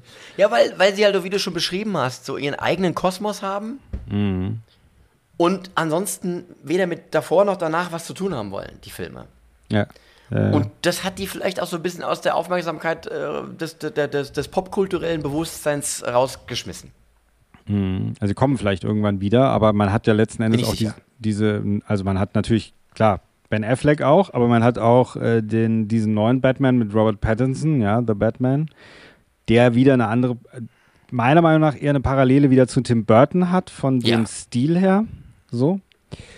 Und da hat man ja erstmal ganz viele Sachen, mit denen man sich momentan auseinandersetzen kann. Also man hat Ben Affleck, Robert Pattinson und Michael Keaton. Und Christian Bale ist einfach nicht mehr erstmal, Ja, und, fällt runter. Ja? und Ben Affleck ist ja oft, wird auch oft gescholten, aber ich finde, das ist kein schlechter Batman. Also vor allem, weil ja äh, Ben Affleck einen Batman spielt, der nicht auf der Höhe seiner Energie ist. Also, äh, wenn du jetzt gerade an, an, an das denkst, was er da im, im DC-Universum gemacht hat, ist er ja ein gebrochener Bruce Wayne, der sich mit Mühe und Not wieder so, so zurückschafft zu seiner Aufgabe. Ja? Und das spielt Ben Affleck schon gut. Ja, das, das Ding ist halt einfach, dass das, er ist ja das erste Mal da in diesem Man, äh, nicht Man of Steel, sondern in Batman vs. Superman ist er das Ja. erste Mal aufgetaucht und das war ja auch damals auch von der Ankündigung her, also erstmal hat man natürlich gesagt, oh was, wie furchtbar, Ben Affleck soll Batman spielen, aber das scheinbar sagt man das ja bei fast jedem Bei, Batman. bei immer, immer. Ich glaube, So. wenn, wenn, wenn du den spielen würdest, wäre es auch so. Meinst du? Ja, ich wäre begeistert, aber da würden Ja. alle sagen, ach, der Peckham. Also Joker, okay. Aber Batman. Ja. Sylvester Stallone könnte doch mal Batman spielen. Ähm, jetzt vor allem als ein sehr, sehr, sehr alter Batman. ja, ja. Ähm, da habe ich immer bei dem Expendables-Trailer, jetzt auch bei dem vierten, habe ich immer gedacht, hoffentlich schafft das noch, weil er schon manchmal, also von vorne geht es auch noch. Ich meine, ich bin ein großer Fan, ja, aber von vorne geht es noch. Von hinten siehst du aber schon so die Altersflecken und die Haare, die so langsam sich so. ja, und man muss ihn ja mittlerweile untertiteln. Also man hat ihn ja immer schon recht, recht schwer verstanden. Aber das, das ist jetzt nicht besser geworden in den letzten Jahren. Und Schwarzenegger auch wird auch momentan, muss man sagen, echt alt, wenn man den sieht. Der macht ja Werbung dafür sein Fuba. Aber bei Fuba haben sie ihn nochmal ganz gut zusammengeklebt. Aber wenn du ihn jetzt so in, zu Hause siehst und so, der wird schon alt. Das merkt man Klammer schon. auf, die Ja. Doku Arnold. Ähm, Arnold ist richtig geil. Hast geguckt? Ja. Ah ja, will ich noch gucken. Also ist Fall. natürlich ein bisschen ein Fluffpiece. Also es ist nicht so, dass Ja. jetzt da sehr, sehr kritisch mit seiner Person umgegangen wird. Fluffpiece, das ist wieder so ein Wort. Okay. Ja, ja. Du hast doch immer diese Also, Fremdwörter in Es Fluffpiece. ist so, es ist so, ein, so eine, ähm, eine Bauchpinselei ein bisschen. Eine Ja, filmische okay. Bauchpinselei. Ja, ja, ja. Äh, Ist keine Dokumentation, wo jetzt hart mit ihm ins Gericht gegangen wird, wenngleich auch nicht jetzt kritischere Töne ausbleiben. Da kommt schon, gerade im dritten Teil, kommt schon viel, wo er auch dann zugeben muss, dass er nicht immer so der nette, gute, tolle gewesen ist. Aber wie sie gemacht ist, diese, diese Doku ist schon super. Es ist äh, gut gefilmt. Ähm, seine Statements sind toll. Also ich kann das, als wenn man Fan ist, und du bist das ja auch, kann ich Ja. das nur, guck, also ich habe es weggebinged. Ja, das mache ich auch, auf jeden Fall. Ja. Aber ähm, äh, gut, die Parallele ist ja, er war ja auch mal in einem Batman-Film, von daher. Stallone Ja. war nie in einem Batman-Film, schade eigentlich so. Ähm, Aber Judge Dredd ist er gewesen, immerhin. Immerhin, immerhin. Ist Judge Dredd nicht DC? nee, äh, Judge Dredd ist ein, eigen, ein eigener Comic. Ich weiß, also ein eigene, eigenes Also Label. äh, unter einem anderen Label, okay. Ja. Aber ich weiß nicht welches Label, aber äh, da wollen wir, da werde ich sogar irgendwann mal nochmal, haben wir vorgenommen, im Toy Donkey drüber sprechen, so ein bisschen vergessene Comic-Verfilmung. Also Judge Dredd, äh, Das Phantom, Shadow und der Fluch des Khan, ja, Spawn. Tank Girl, Tank Girl. Ja, den mochte ich ja nie so. Laurie Patty, die ist auch schon genau. älter. Ridley, war das nicht Ridley Scott gemacht sogar? Tank Girl? Nee, nee, das glaube ich nicht. Nee, nee, das glaube ich nicht. Nee, Ridley Scott hat äh, G.I. Jane gemacht. Ja, G.I. Jane. Vorsicht, was du sagst, sonst kommt Will Smith gleich und haut Ja, dich. ja, ja. Ähm, so, jetzt wollte ich aber sagen, diese Sachen mit Batman, äh, mit Ben Afflecks Batman, diese Filme, also bei Batman vs. Superman, dann Justice League, das waren halt immer so ein bisschen Ensemble-Filme. Deswegen ist er, also er wollte ja einen Solo-Batman machen. Das ist ja im Grunde dann dieser Batman mit Robert Pattinson geworden. Es gab ja so ein, ich glaube, bei Justice League gab es auch, glaube ich, so eine End-Credit-Scene, mit einem Deathstroke oder so heißt er, glaube ich, mit so einem Bösewicht. Ähm, das war ja so ein bisschen diese, der sollte dann der Hauptbösewicht in, in der Batman-Solo-Verfilmung werden und so. Und da hätte ich gerne das mal gesehen, um mir dann noch mehr ein Bild zu machen, wie ist eigentlich Ben Affleck als Batman? Weil er war mir Ja. sonst zu sehr so ein Ensemble, das war so ein Ensemble-Ding. Und da ist er als Batman selber, er war Teil von etwas anderem, aber er war, er war nicht, es war nicht wirklich, ich weiß es, was anderes, finde ich. Das war halt so ein Ensemble-Batman. Na ja, gut, ja. du hast natürlich in so einem Ensemble keine Möglichkeit, um dich jetzt wirklich da zu entfalten. Also so eine große Rolle dann wirklich so auszufüllen, dass Mhm. du auch damit assoziiert wirst. Ja, wie das jetzt äh, beispielsweise ähm, Harley Quinn hatte ja die Möglichkeit. Ja, auch wenn jetzt dieser Harley Quinn Solo-Film jetzt nicht der ganz große Wurf ist, Mhm, wenngleich ich den auch mochte, ist aber auch mittlerweile ein, ein vergessener Comic. Hast du den eigentlich jemals gesehen? Diese komische, diese Emanzipation von Harley Quinn. Die? Emanci Emancipation of Ja, äh, den habe ich mal so ein bisschen gesehen, aber dann habe ich irgendwie, ich weiß gar nicht mehr, bin ich aufs Klo Der ist gar nicht oder- schlecht, der ist gar nicht nee, schlecht. den fand ich nicht gut. Der ist Ah, auch so ist ein bisschen komisch brutal gemacht und so und dann Ja, du bist ja eh kein großer Harley Quinn-Fan, also insofern. ja, es geht so, ja. So ein bisschen wie ich habe ja schon gesagt, ein bisschen sie wird ein bisschen überschätzt, aber naja, Margot Robbie, aber gut. Naja, kann man nichts machen. Wenn sie Also, nicht uns sehen, sage ich Margot Ihnen, Robbie- ich schüttle gerade den Kopf. Ja, also Margot Robbie wird vielleicht als Margot Robbie nicht unbedingt überschätzt, aber mit dieser Harley Quinn haben wir ja schon mal gesagt, auch bei Suicide Squad und so. Aber ich muss mir das alles nochmal neu angucken. Suicide Squad hat ja übrigens auch im ersten, also im ersten Suicide Squad, nicht The Suicide Squad, sondern in Suicide Squad Ja. kommt ja auch Batman kurz vor. Ja, ja, genau, Ja. das ist richtig. Aber du siehst, der wird immer nur so Throwaway-mäßig da irgendwie so genau, rein. genau, ne? genau, genau. Jetzt kommt 2025, glaube ich, kommt der zweite Batman mit Robert Pattinson. Wird bestimmt auch ganz nett. Also, Fans sagen. Genau, ja, du bist ja großer Fan, gell? Du warst ja schon bei Twilight, du warst ja von Anfang an Ich dabei. bin glitzernde Vampire, das ist meine Welt. Ähm, und das war ja eine gut, wieder eine sehr gute Verfilmung und da haben wir es natürlich jetzt auch und jetzt kommt noch Michael Keaton dazu. Das heißt, wir haben vielleicht, na gut, Ben Affleck ist wieder draußen, aber auf zwei Batmans können wir immer setzen wahrscheinlich in Zukunft, ja, die wir immer Ja. parallel irgendwo haben. Wie mochtest du eigentlich Batman vs. Superman? Also ich habe den nur einmal gesehen, da habe ich mich auch so durchgekaut, also da habe ich dann von Anfang bis Ende geguckt. ähm, weil ich irgendwie bisschen auch so Fanboy bin und so diese Welt mag, irgendwie mir das dann so angucke, aber ich müsste ihn nochmal neu schauen, weil ich weiß, dass er unglaublich lang war. Ich hatte das Gefühl, er war unglaublich lang. Ist er auch. Ja. Ja, und vor allem das. und komplex Das, und so auch, sehr Inter- komplex. das Interessante ist ja, der ist ja absolut unbeliebt. Ja, Also Batman vs. Superman ist ja ein verhasster äh, Comicfilm. Und ich mochte den im Kino super gerne. Ich habe das gar nicht nachvollziehen können, dass hinterher die Kritiken so schlecht waren und dass also äh, Film-Twitter im Prinzip ja auch sich auskotzt über diesen Film. Ich habe das nicht verstanden. Hm. Und jetzt gibt es einen, einen Director's Cut von diesem Film, den ich, wenn du ihn nochmal schaust, dir wärmstens ans Herz lege, weil der Film dadurch tatsächlich besser wird. Ist der neu Das ist- rausgekommen, oder was? Nö, der war Nee. dann auf der DVD drauf, okay. die man, oder auf der Blu-ray, die man dann kaufen konnte, war der Theatrical Cut und der, der Director's Cut, meine ich, Ah, dass es so okay. war. Mhm. Also es gibt eine längere Version von diesem Film. Und da werden viele Handlungslöcher gestopft und die Geschichte ein bisschen sinniger erzählt. Und ich finde den ja gut, ganz ehrlich, ja. Ähm, Aber ich mag halt dieses Zack Snyder-mäßige. Ah, ja. Das ist ja auch da, wo scheiden sich ja die Geister so ein bisschen dran. Und das ist ein bisschen die Geschichte von DC. Dass sie ja erst so in der Nachbearbeitung auch manchmal die Filme erst die Qualität erreicht haben, Ja. die sie hätten schon haben können, wenn man nicht irgendwie da gemeint hätte, man müsse dran rumfuschen. So ähnlich wie bei Justice League. ja. Ja. Ja, ja. der, der. Snyder Cut ist, ist ja wirklich fantastisch. Ja. Und das, ich mochte das auch alles. Ich mo mochte auch das, was Zack Snyder so daraus gemacht hat. Ich mag auch diesen Man of Steel-Film. Der viele sagen, mögen den auch nicht so, aber ich mag den ganz gerne. Also viele sagen auch, diese ganze, oder man hat ja immer früher gesagt, Zack Snyder kann super gute Trailer machen. Das ist das, was er richtig gut kann. Aber der Film dazu ist dann schwierig, ja. Und natürlich sind die Szenen in dem Film bei Man of Steel auch alle so ein bisschen immer auch so episodenhaft manchmal, gerade so in der ersten Hälfte und so ein bisschen trailermäßig. Aber es ist halt so eine sehr epische Inszenierung, die er da an den Tag legt, ja. Und Ich finde das ganz gut. Mir hat das ganz gut gefallen. Ja, diese, und vor allem hat der Superman auf so eine realistische Ebene auch gebracht. ja. Das war ja, das war ja das Spannende, dass er diese, diese abgefahrene Story eines Außerirdischen, der hier auf, den es auf die Erde verschlägt und der mit Superkräften dann halt im Prinzip auch zu kämpfen hat, äh, da, da, das hat er auf so eine, ja, einen Realismus runtergeholt, das hätte sie ja nicht vorstellen können, dass, das so, dass, dass man das so machen kann.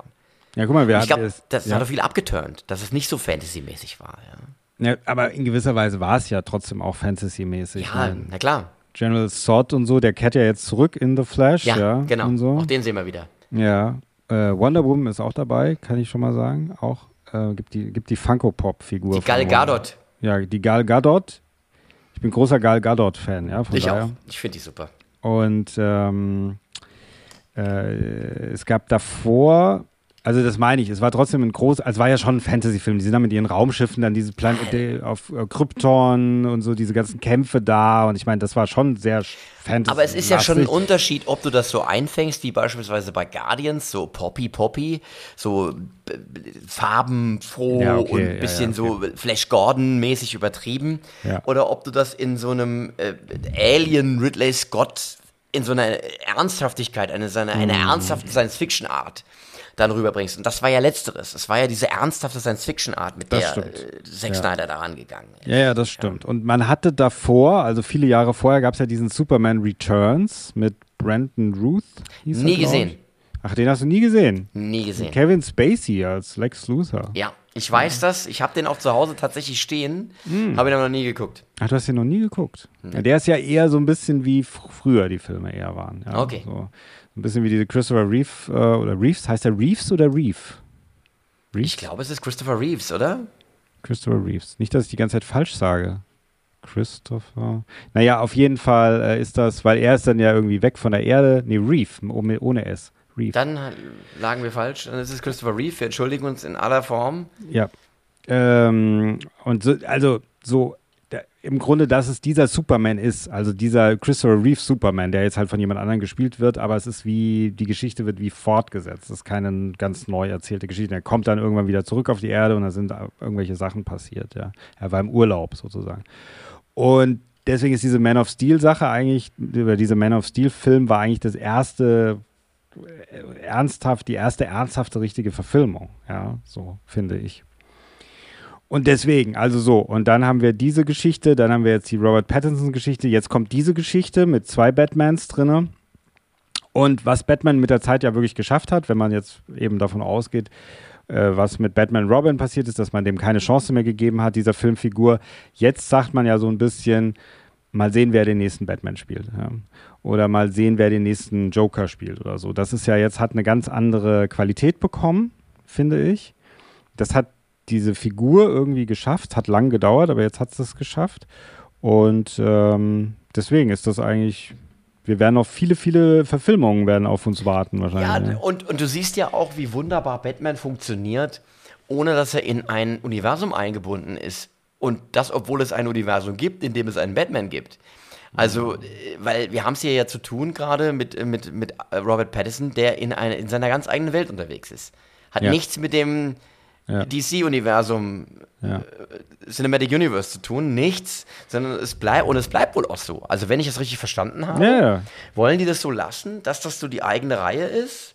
Und dann hast du so diese The Flash Justice League Nummer, wo es eben auch einen Batman gibt, aber das ist nicht der. Ja gut, und dann dieser, dieser Restart eben da von James Gunn und dann was passiert da? Also wird dann einen neuen Superman-Film gibt es ja auch.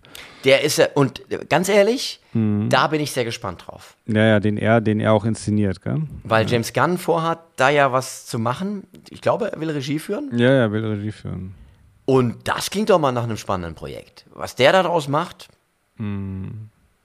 Und dann wird es aber wahrscheinlich auch irgendwann einen neuen Batman geben in dieser Welt auch, ja, das wahrscheinlich, Vermutlich. weil der, letzten Endes wird ja, die, das ist ja dieses Merkwürdige bei diesem The Flash jetzt Film, weil eigentlich ist er ja wie der Abschluss von einer Ära, nämlich von dieser, eigentlich von dieser Zack Snyder-Ära, kann man sagen.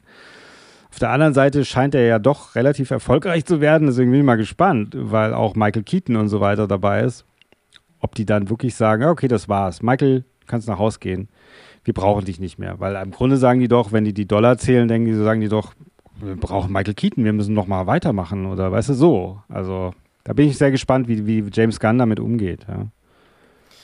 Ja, gut, ich, ich hoffe, dass er Charakterstärke genug besitzt und nichts tut, nur weil es jetzt finanziell erfolgreich war. Nein, das macht er bestimmt nicht, der James Gunn. Nein, du, natürlich wollen die Geld machen. Das meine ich damit nein, ja nicht. Aber wenn das einzige, nein, aber wenn das, ich, ich glaube bei James Gunn, dass tatsächlich ein Interesse an der Sache da ist. Ja, ja, und das macht letztendlich äh, ich weiß, du bist ihm gegenüber immer sehr, sehr kritisch eingestellt. Nein. Aber ich glaube, dass der Überzeugungstäter ist, dass der natürlich in dieser Hollywood-Maschinerie drin ist und dass der auch Geld verdienen will und soll. Keine Frage. Nur bei ihm habe ich nicht das Gefühl, dass jetzt Money, Money, Money an erster Stelle steht. Mhm. Sondern dass das Spaß. Ach, du bist da. Auf gar keinen Fall. Ja. Und das sind natürlich auch noch die schnellen Autos und die geilen Weiber und noch andere Sachen, die da natürlich auch noch eine Rolle spielen, aber nicht nur das Geld. Ich rufe den, ruf den jetzt an. Und die Drogen auch. Ich rufe den. Die kosten James? ja auch Geld. James? Ja, der Peckham wieder. Hat gerade wieder über dich gelästert. Du wolltest ihm eine Rolle anbieten? Ja.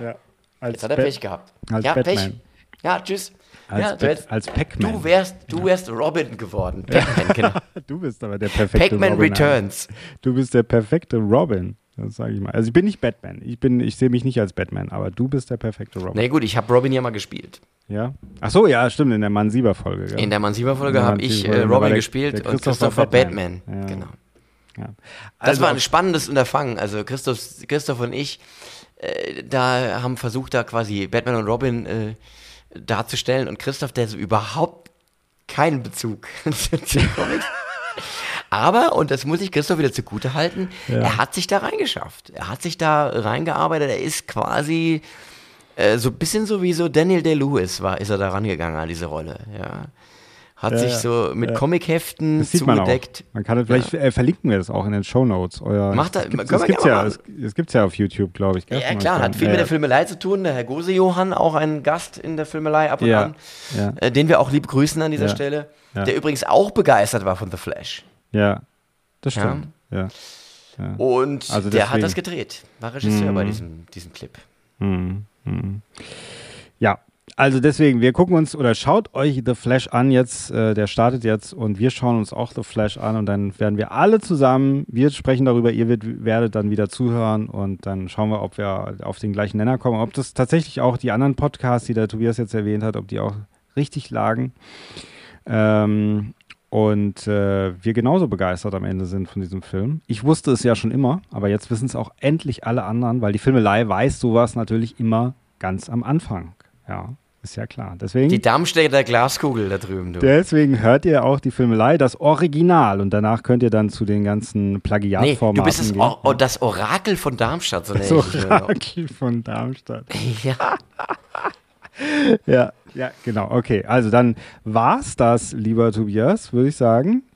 Haben wir doch Ja. eine, eine sehr lange Sendung jetzt gemacht, aber ist auch Es war ein, wie, wie ich schon angekündigt habe, ein filmhistorischer Abriss special. über eine sehr wichtige Figur der Filmgeschichte. aber weißt du, was ich noch sagen wollte bei dem ersten Batman, bei dem 89er?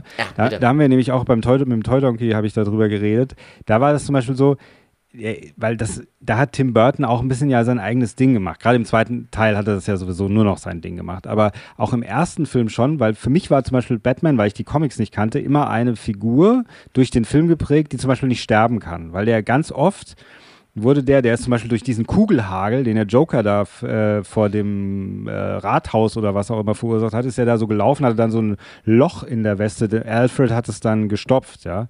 Der war für mich wie äh, so eine mystische Figur, weil er auch keine Vorgeschichte hatte. Man hat die Vorgeschichte nicht erzählt. Und ich habe mir den Film ja wegen der Besprechung nochmal angeguckt, diesen neuen, die 89er-Verfilmung. Ich finde den ja, aber das ist geprägt durch die Kindheit, immer noch genauso faszinierend wie früher. Ähm, und finde dieses Mystische auch super interessant. Ja, ich meine, bei Nolan hat, er hat ja dann extra die Vorgeschichte erzählt, was und hat es natürlich auf, die, auf den Boden der Realität damit geholt, eigentlich diese Figur, aber dieses Mystische fand ich sch- super spannend bei dieser 89er-Verfilmung. Naja gut, aber da siehst du ja auch, dass seine Eltern erschossen werden und, äh, und wo er daherkommt, ja. Ich meine, Joker, also als er noch nicht Joker ist, kommt dann um die Ecke und sagt, have you ever danced with the devil in the pale moonlight? Ja, ja, genau, Diese genau. Geschichte, also das, äh, da bin ich mir übrigens aber auch nicht sicher. Ich bin jetzt nicht der Comic-Experte, was Batman angeht, aber ich glaube, es ist in den Comics zumindest ursprünglich nicht so gewesen, dass der Joker das war, Ich glaube der seine auch, Eltern ja. umgebracht hat. Ne? Ich glaube auch. Das hat sich Burton irgendwie ausgedacht für den Film, glaube ich. Dass dann auf einmal diese Verbindung hergestellt war. Ja. Ja, das ist wie in dem zweiten Teil, das hat mir der Toy Donkey erklärt, dass dann ähm, äh, Michelle Pfeiffer äh, dann. Selina Kyle oder Kyle Ja. oder wie sie heißt, ja, genau. ja, äh, dann eben von den Katzen da irgendwie abgeschleckt wird, dann hat sie neun Leben und so. Das hat alles nichts mit dem Comic zu tun, ja, mit ihrer Ursprungsgeschichte oder der Pinguin und so. Das hat alles nicht die Ursprungsgeschichte. Der ist ja eigentlich ein Gangsterboss und so. Der hat da nicht in der Kanalisation mit Pinguinen gelebt, ja. Aber das ist halt, das war ja dieses Ding, dass die gesagt haben äh, zu Tim Burton, wir brauchen den zweiten Teil. Und er hat gesagt, nee, ich will keinen zweiten Teil machen. Und dann haben die gesagt, komm einfach zurück, du kannst alles machen, was du willst. Und dann hat er gesagt, super, Dann mache ich das. ja, und dann hat er es halt gemacht. Und dann haben die am Ende gesagt, oh Scheiße, jetzt können wir kein Spielzeug mehr verkaufen. Das ist so eine Scheiße, ja, was jetzt passiert. Da haben wir wohl nicht richtig nachgedacht. Aber so, und also trotz alledem, ähm, die, die, das, die hatten, und natürlich auch der zweite, die hatten so eine Mystik nochmal, für mich auch als Kind so eine Mystik. Und das haben natürlich neuere Verfilmungen jetzt nicht mehr, sind halt natürlich fundieren eher auf den Comics und so weiter. Aber das fand ich einfach auch nochmal schön, ja, so weil das ist ja nie wieder in diesem Batman-Kosmos auch vorgekommen, dass Batman so eine mystische Figur war, sondern er war einfach nur eine super starke oder wie man, wie Ben Affleck dann auch gesagt hat, super reich, ja, dass er Genau. halt einfach sich What's sehr your superpower? Ja. I'm rich. I'm rich, genau. Ja. Also deswegen, das wollte ich nur noch mal zum Abschluss sagen. Deswegen ist für mich Michael Keaton auf jeden Fall der beste Batman. Ja. Für dich auch? Nee, für dich ist es wahrscheinlich. Ich, ich habe da eben gerade drüber nachgedacht, als du es gesagt hast. Ich könnte das gar nicht so genau sagen. Ach, weil sie halt alle so unfassbar unterschiedlich sind. Mach mal, mach mal, wir machen jetzt noch mal zum Abschluss eine, eine, eine, eine Ein Ranking? Ja, ein Ranking, genau. Mach mal kurz ein Ranking. Was ist für dich Also von der Verbundenheit mit den Filmen, ich gehe jetzt von der Verbundenheit mit den Filmen aus. der schlechteste? Du kannst auch sagen, der schlechteste Batman. Der schlechteste Darsteller. Batman für mich, Darsteller für mich, ist dann im Moment Ben Affleck, aber auf einem hohen Niveau. Ja, ja. Dann finde ich Pattinson, Platz 4 für mich. Und dann wird es ganz haarig. Da werden wir uns wahrscheinlich jetzt widersprechen. Aber für mich würde, sagen, würde ich sagen, Platz 2 ist Michael Keaton und Platz 1 ist Christian Bale. Also ich würde natürlich, und das muss man natürlich auch nochmal sagen, ich würde natürlich auch George Clooney eher auf die letzte Rolle, weil der hat ja auch schon Hast du recht. Batman. Hast du recht. Ja, Val Kilmer nicht zu zu Und vergessen. Val Kilmer auch. Aber ich würde Also erst die beiden George auf die Clooney. letzten Plätze. Ja, Ja. ja, ja. Val Kilmer, die aber beiden die auf habe ich jeden nicht Fall. ernsthaft. Aber ja, hast du nicht, achso, ja, genau, okay, aber die gehören ja auch ein bisschen Die dazu. gehören auch dazu, hast du recht, ja. gehören auch ein bisschen dazu. Äh, und dann würde ich es, na gut, und dann würde ich es so ein bisschen so ähnlich machen wie du. Bloß Christian Bale ist halt auch, und den mag ich super gerne als Schauspieler, muss ich ganz ehrlich sagen. Finde ich ganz toll, Christian Bale. Soweit ich weiß, bringst du auch bei den Serienkiller, äh, bei unserem Serienkiller-Film-Special, was wir schon eingangs erwähnt haben, bringst du American Psycho mit, gell? Ja, ein Film, den ich sehr, sehr liebe. Finde ich auch gut. Habe ich erst vor einem Jahr oder so das erste Mal gesehen in meinem Leben. Fand ich echt ganz gut. Ähm, aber er ist halt auch nicht wirklich Batman. Also er ist halt Christian Bale als Batman, aber er ist nicht Batman, so finde ich. Ja. Na, na. So, also deswegen ist es schwierig, aber so, ich stimme dir in gewisser Weise überein. Aber ich finde, Michael Keaton ist bei mir auf jeden Fall auf Platz 1. Aber das ist auch kindheitsgeprägt. Aber jetzt habe ich ja die großen Massen hinter mir wieder. Ja. Ja. Gut. Also wir werden es wir werden's erleben, wir schauen The Flash an. wir schauen The Flash Und an und dann dann berichten schauen wir, wir mal. wahrscheinlich sogar in der nächsten Folge. Ja, vermutlich. Okay. Ich hatte Mhm. großen Spaß. Ja, ich auch. Danke, dass ihr eingeschaltet habt. Ja, vielen Dank. Abonniert uns, äh, sagt's weiter, äh, schaut in die Filmelei rein, äh, schreibt uns eine E-Mail. An mail at filmelei.de. Ja, Mail. At, äh, wir schreiben es euch in die Shownotes. Wir vergessen immer unsere E-Mail-Adresse, ja, weil halt keiner schreibt. Ja. Die Post at Filmelei oder so, oder? Hast du das nicht mal gesagt? Post Ich glaube, post at filmelei.de. Ja, genau, Ich so glaube, ist das. Post. ja, irgend sowas. Also genau, macht das und äh, empfehlt uns weiter. Und bis zum nächsten Mal. Ja? Jo! Bye bye. Batman. Was hast du gesagt? Batman? I'm Batman. I'm Batman, hast du gesagt. Ja, was denn sonst? Du musst ins Bett, Mann, hast du gesagt. Ja, ich muss ins Batman. Du musst ins Bett machen. Ja, So. mach jetzt Gut. aus. Ja, Tschüss.